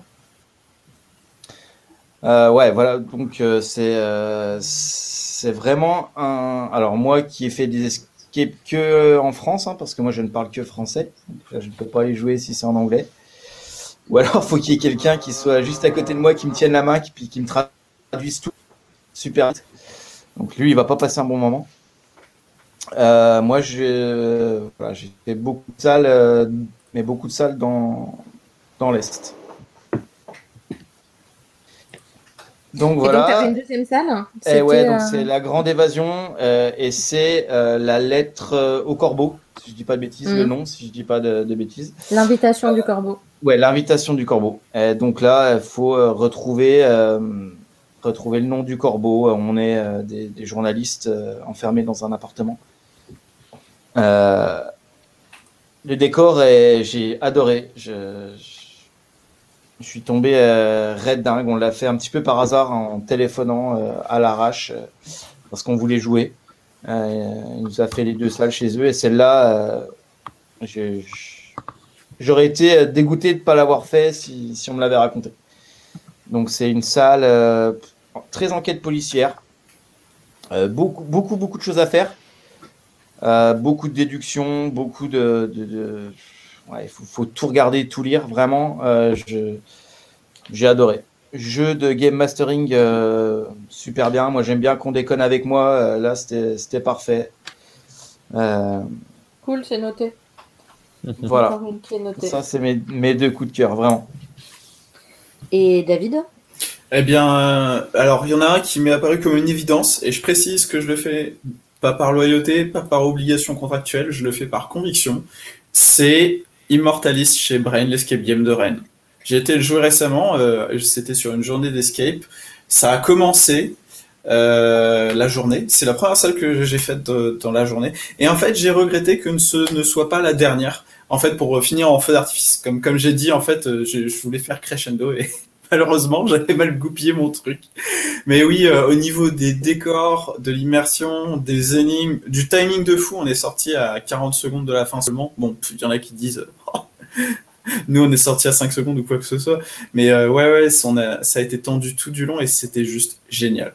Voilà, c'est c'est une salle qui m'a qui m'a beaucoup marqué. Franchement, les décors sont sont intégraux, c'est-à-dire du sol au, plafond, et euh, avec des technologies que j'avais encore euh, jamais vues. Et en parlant de technologie, c'était une salle que j'avais faite euh, pour l'anniversaire de ma compagne. Alors, c'est pas vraiment un escape game, c'est plutôt une expérience sensorielle technologique. Il s'agit de la chambre 1424 euh, au domaine Albizia. C'est dans un petit patelin à côté de Caen qui s'appelle Livry. En fait, c'est une chambre d'hôte un peu spéciale. Que vous la réservez pour la nuit et vous êtes occupé pendant une, allez, 5 bonnes 6 heures durant la nuit. Euh, l'objectif initial, c'est de retrouver votre dîner. Voilà. Mais euh, en gros, vous êtes catapulté dans une expérience euh, avec de la projection monumentale, des énigmes bien fichues et le tout pour passer un bon moment. Voilà. C'est ce, ce qui me vient à l'esprit quand on me pose la question des coups de cœur en termes d'escape game. J'espère ne pas être trop hors sujet sur le deuxième. Non, non, j'ai regardé, euh, j'ai regardé ce que c'était sur Internet et j'ai trouvé ça super intéressant. Euh, et c'est jouable également à 4 euh, si vous désirez venir à deux couples ou à une bande de copains. c'est pas forcément jouable à deux aussi. Oui, oui, oui, tout à fait. On l'a fait à deux initialement en amoureux. J'ai fait beaucoup d'escape en amoureux d'ailleurs et ça se passe toujours super génialement. Parce qu'on on est toujours occupé, il n'y a jamais de blanc et mm. C'est quasiment la meilleure config. Je suis d'accord. C'est vrai que c'est sympa. Après, il faut que ça s'y prête. Regarde-toi ta salle, euh, elle n'est pas jouable à moins de. Oui. C'était chez toi à 3. À phobie, euh, ce n'est pas possible. Voilà. Après, nous, je on sais a que je me par exemple, à Cube euh, Nancy, on a joué une salle qui physiquement n'était pas possible à moins de 3. Ouais. Le MJ est intervenu pour tenir quelque chose à un moment donné. D'accord, pour permettre que ce soit. Pour, permettre pour que. Parce qu'il n'y avait qu'un seul moment où il fallait qu'on soit physiquement 3. Et euh, moi, j'ai dit, j'aimerais vraiment bien parce que je vais pas faire du pick-up dans la rue parce que je sais pas qui prendre. Euh, euh, et, du coup, on a joué à, deux et puis lui, il est entré et puis il est ressorti. Hmm. Passons à notre prochaine question. Comment gérer la difficulté, la frustration éventuelle? En tant que GM, justement Donc, c'est ce qu'on disait tout à l'heure, beaucoup d'indices, beaucoup de choses comme ça. Quand vous avez. Moi, je, je, pense que ça doit être difficile pour un MJ qui n'y croit pas à la difficulté de sa salle qui euh, qui l'assume pas entièrement. Vous voyez ce que je veux dire ou pas? Euh, Ouais, je, me représente, mais n'étant pas euh, de, ce profil-là. Enfin, moi, j'ai conscience de la difficulté de mes salles, donc c'est plutôt. enfin, la problématique de gestion de, de frustration est différente, du coup. Mais ça peut arriver que tu te dises la salle est compliquée, moi je suis pas d'accord, c'est parce qu'elle est illogique, parce que voilà, et, que. et, c'est comme tout produit dans lequel tu crois pas, en fait. Bah justement, en fait, je... Tu peux pas te projeter parce que t'es pas dans ce cas-là. Bah ouais, je suis passionné en fait par ce que je fais. Innocemment, peut-être naïvement, je crois dans les salles euh, auxquelles je, joue. Pour l'instant. J'espère que ce sera le cas sous longtemps, sinon ce serait dommage. ok, je pense que Matt, toi, on sait aussi que tu es à fond derrière. Ouais, ouais, moi je, moi, le, concept, je, le kiffe. Donc après, euh, des frustrés, j'en ai déjà eu. Hein. Moi, j'ai eu une salle sans dire laquelle je me suis fait insulter pendant une heure. En tant que gérant. En tant que GM, ouais, ouais, ouais. Après la salle, tu t'es fait insulter. Euh, avant, enfin pas avant, pendant et après. Parce qu'ils trouvaient que c'était pas logique ou qu'il y avait un truc qui n'allait pas bah, Parce qu'ils n'ont pas compris le concept en fait. Ouais, d'accord. Hmm. Ah, ça arrive ça. Est-ce que vous l'affichez clairement? Est-ce que bah, tout à l'heure, Rémi en parlait. Je veux dire, tu parlais d'enterrer vivant, t'es dans un cercueil, il n'y a pas d'aide. moi, je veux vendre tes organes, je vais pas t'aider, quoi. Oui, sauf que 95% des enseignes euh, qui vont mm. vendre euh, une prison vont t'aider ou qui vont vendre, euh, tu vois. C'est vrai. Donc, mais c'est pas le mainstream en fait. C'est ça, c'est, on est borderline. Hein. Moi, je t'enferme dans un cercueil, je vais vendre tes organes, je te mets un pistolet sur la tempe. Je vais pas t'envoyer un... mais c'est cool. Je vais pas t'envoyer un SMS pour te dire faut faire ça, faire ça. Mm. Oui, je trouve ça toujours intéressant quand une enseigne, euh, quand le GMJ qui te donne un indice a un rôle dans l'histoire en fait. Quand c'est vraiment quelqu'un. Quand c'est juste un mm. truc extérieur avec euh, un Toki euh, que tu as emmené comme ça, je trouve ça toujours dommage parce que oui, ça casse l'immersion. Alors que toi, oui, effectivement, en terre vivant, pourquoi est-ce que qui que ce soit me donnera un indice sur quoi que ce soit C'est ça. D'ailleurs, d'ailleurs, ça, ça peut être. Enfin, on peut jouer là-dessus pour, la difficulté d'une salle ou des énigmes la façon dont interagit le, Game Master, ça peut. Euh, si le Game Master euh, interagit par écrit, ça peut euh, rendre une salle beaucoup plus difficile que s'il mm. interagit à l'oral, par exemple. Mais même, on a joué Nantes Escape, qui, ont, qui sont des escapes avec acteurs. Et en fait, l'acteur était avec nous. Et moi, tu me donnes quelqu'un, moi, je peux passer une heure à faire du roleplay. Hein.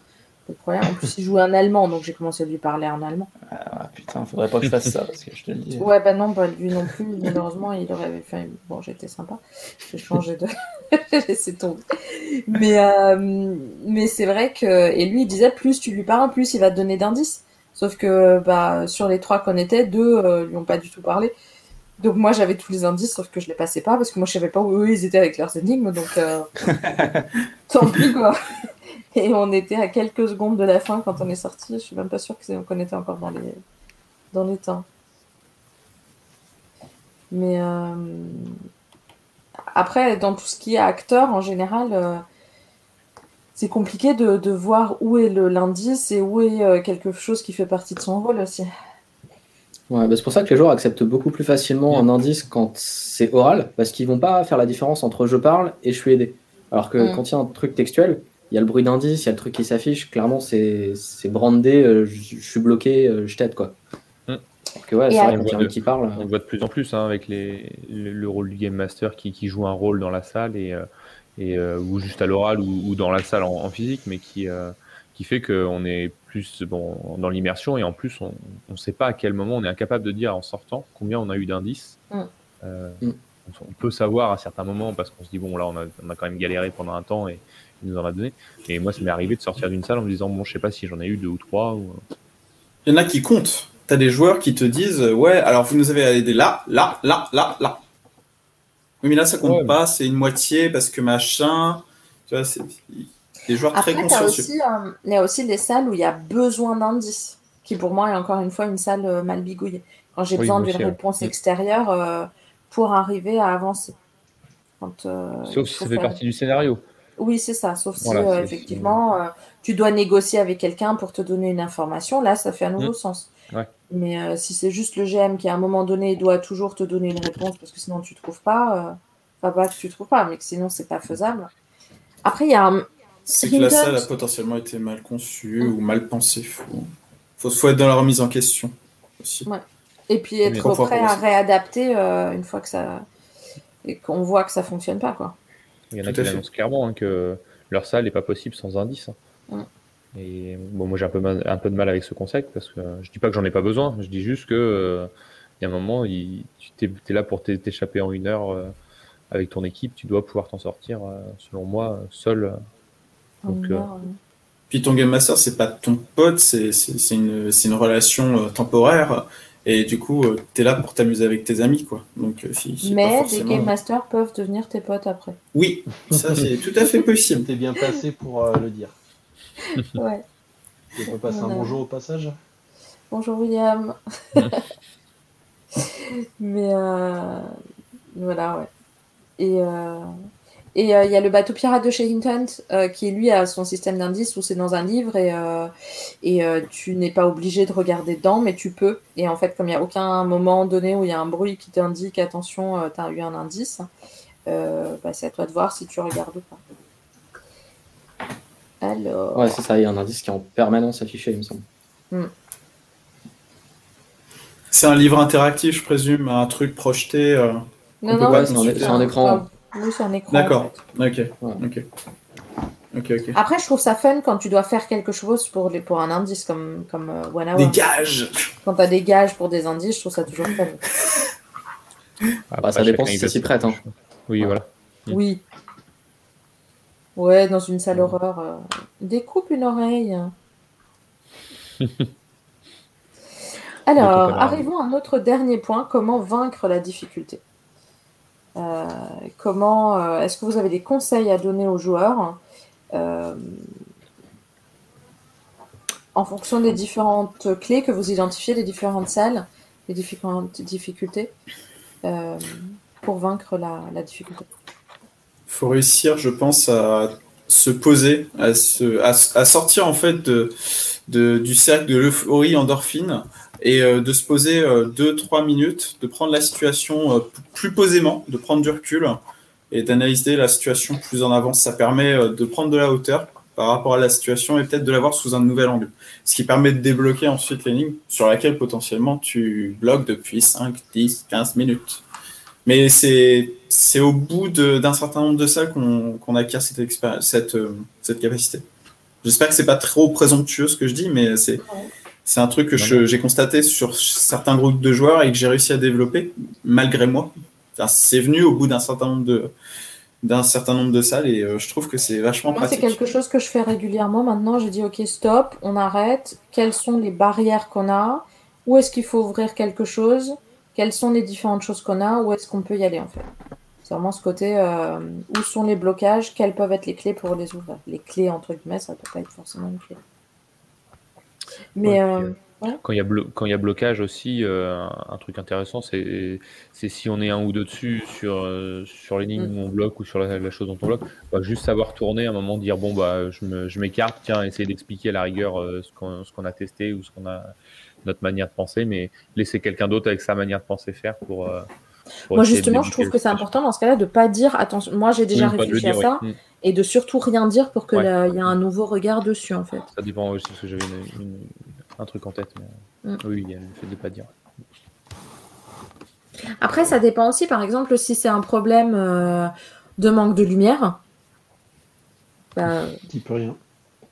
Tu n'y peux pas grand-chose.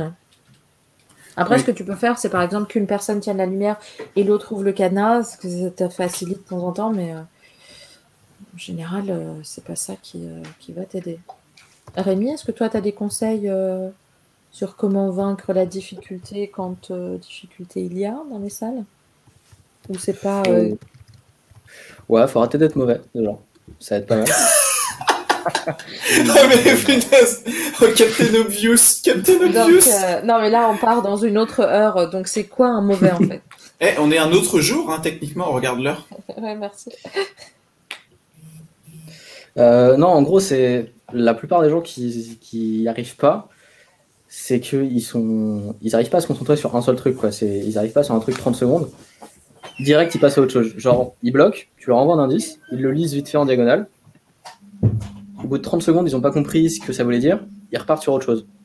Et en fait, c'est ça, ils n'arrivent pas à se concentrer sur un truc, et du coup, bah, ils vont partir dans mille directions sans, sans essayer d'analyser ce qu'on leur dit ou ce qu'ils ont déjà. C'est ça, quoi. Lisez les trucs.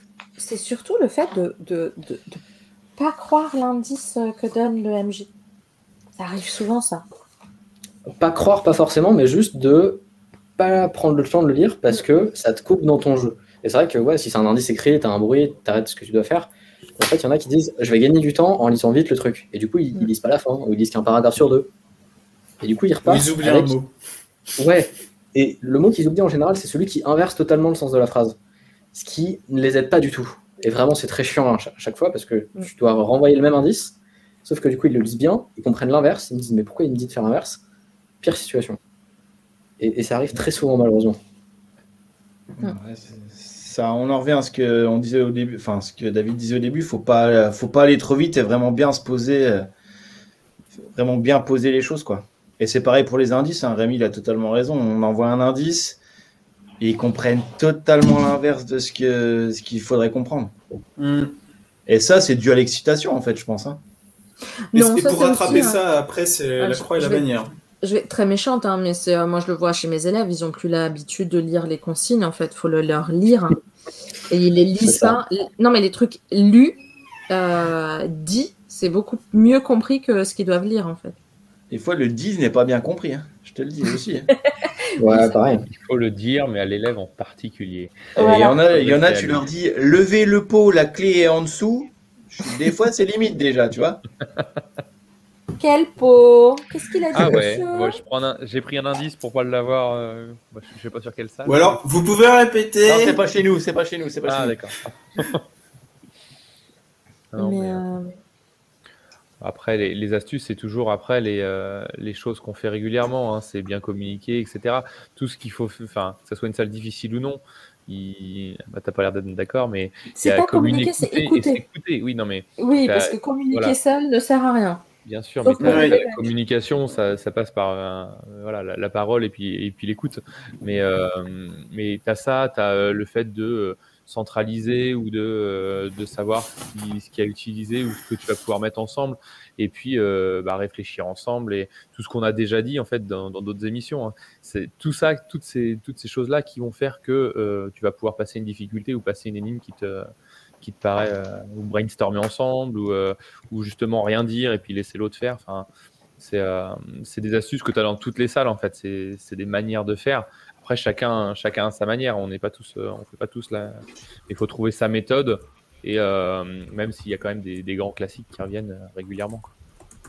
Après, il y a aussi le joueur qui crée sa propre difficulté. Hein. Le joueur qui va dans une escape un jour, il n'est pas pas réveillé, fatigué, autre où ça va pas. Hein tu peux passer totalement à côté d'une salle. Il vaut mieux en effet se dire que tu, te mets en condition et, en bonne forme plutôt que d'être euh, d'être HS.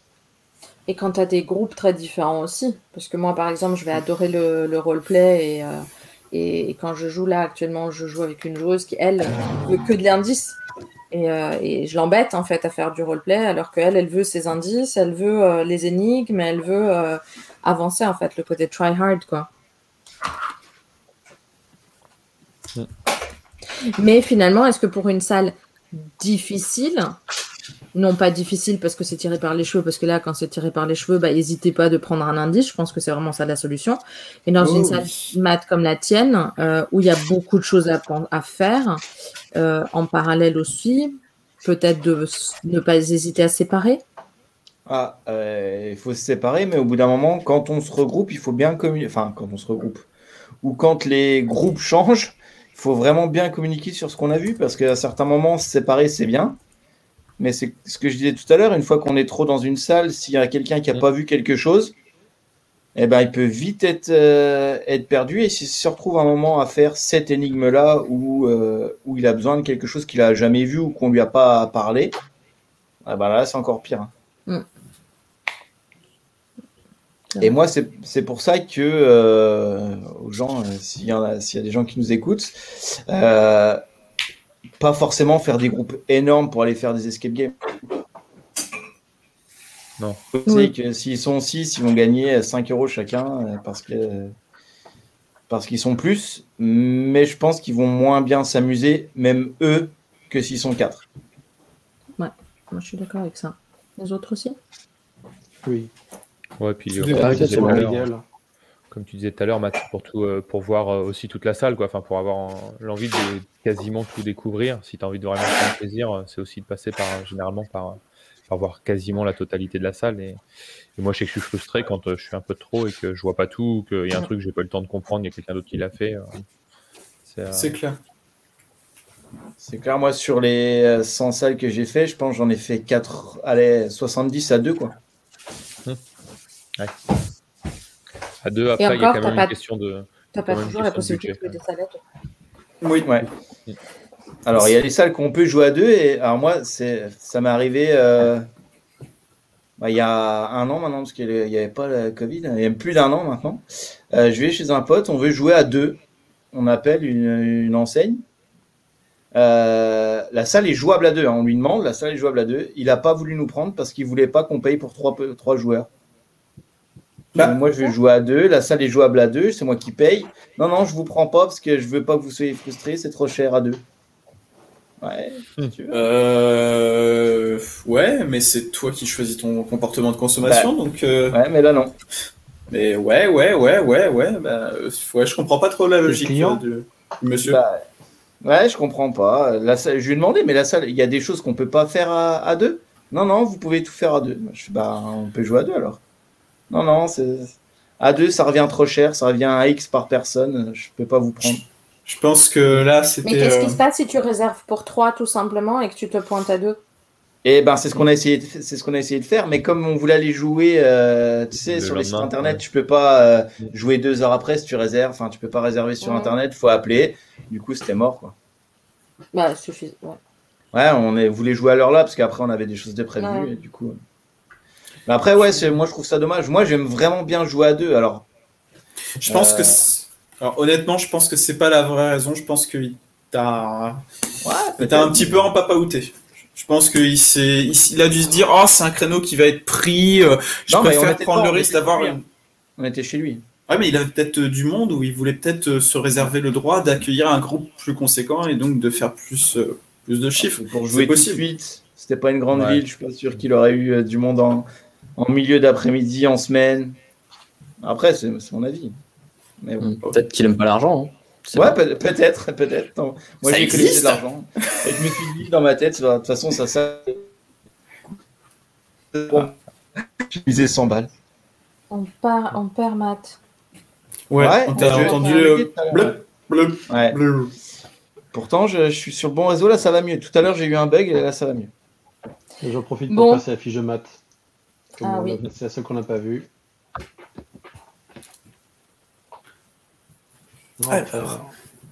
on va retomber dans les dans les banalités sur comment on ça en fait. Hein.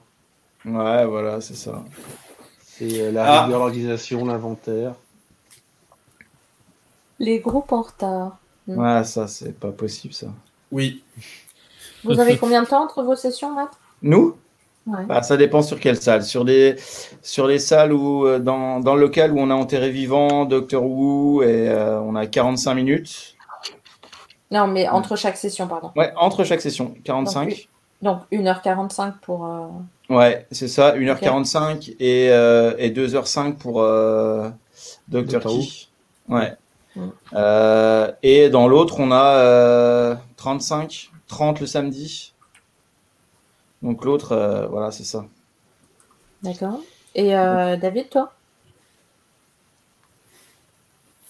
Est-ce que tu peux répéter la question, s'il te plaît? Parce que j'étais, j'étais à fond sur le ne pas bosser, pas fan, et je me suis dit, mais oui, effectivement, on l'a pas dit, on n'aime pas ne pas bosser, tout simplement. Donc, si tu peux répéter la question, s'il te plaît? Parce que du coup, j'étais. Je demandais quel est l'intervalle entre les séances chez toi. Nous, c'est alors deux heures pour psychiatrique et une prison, et deux heures et demie, voire trois heures pour phobie. Ah ouais. Oui.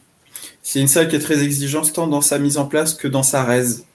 Donc, euh, on préfère, à limite, euh, limiter la quantité au profit de la qualité, tout simplement. Mm. Et euh, ça dépend aussi du personnel qui est présent. si on est plus nombreux, peut-être qu'on va se dire bon ok on va se réserver un peu moins de temps puisque pendant que l'un euh, débriefe l'autre peut ranger. Voilà. Ça peut ça peut s'acclimater. Comme une comme on est en plus une petite équipe on peut s'arranger. Mais euh, généralement on prend des marges de sécurité pour euh, pour rester qualitatif. J'ai bien aimé c'est ta marge ou c'est y compris la session? Y compris la session c'est y compris la session, c'est-à-dire, euh, oui, tu as, le temps du briefing jusqu'à, euh, oui, on accueille le, nouveau groupe. Tu as deux heures pour psychiatrique, deux heures pour prison. On aura certainement deux heures et demie dans un premier temps pour Back to the 80 et euh, Phobie, c'est simple, c'est obligatoirement deux heures et demie, voire trois heures, pour être large. C'est une salle très très exigeante, il y a beaucoup de choses à, arranger et à mettre en place. Donc, on préfère se laisser le temps. J'aime beaucoup une phrase que tu as dite et je pense que c'est un, vrai résumé pour cette émission. C'est le préférer la, qualité sur la quantité, mais pas toujours, parce qu'effectivement, il y a aussi des salles qualitatives euh, avec beaucoup d'énigmes, mais, euh, mais juste des énigmes pour des énigmes, euh, mais pas qualitatives, c'est pas top non plus. Oui, c'est un juste milieu. En termes de création de salles, c'est un juste milieu. Il faut, il faut faire bien, il faut faire dans les bonnes proportions et il faut faire de l'original. Et pour ça, bah, et je pense que le plus important, c'est l'expérience avant tout, en fait. C'est vraiment. Euh, c'est l'expérience du joueur qui doit passer, qui doit primer. Rémi, vous, vous avez combien de temps entre les, les séances? Euh, C'est des créneaux de deux heures, donc euh, une heure de session, et puis une heure pour faire le reste, quoi. Brief, débrief, franchement. c'est confortable, ça. Je pense qu'on a fait le tour des sujets. Parce que moi, j'en ai plus sur ma liste. Je ne sais pas si vous mm. voulez rajouter quelque chose, ou alors si on se décide qu'au bout de trois heures et quart, on peut aller laisser les gens aller dormir. Je pense que ça pourrait être une bonne option. Hmm. C'était un très bon moment. En tout cas, je vous remercie beaucoup d'avoir euh, été avec nous. Tous ceux qui nous ont écoutés, n'hésitez pas à nous like, nous suivre, nous abonner, euh, faire passer le mot à vos amis, euh, venir dans nos émissions si jamais ça vous branche. N'hésitez pas, David Mad, Rémi euh, aussi d'encourager des gens de nous contacter si jamais ils veulent euh, venir dans notre émission. C'est avec grand plaisir. C'est déjà fait. et puis je vous remercie à tous les trois d'avoir été avec nous ce soir. Donc on va mettre un générique et puis restez euh, vous comme ça on peut encore parler si vous voulez. Yes, ça marche. Attendez, j'ai encore un petit ah. merci pour ce live, merci Nico de nous avoir suivis.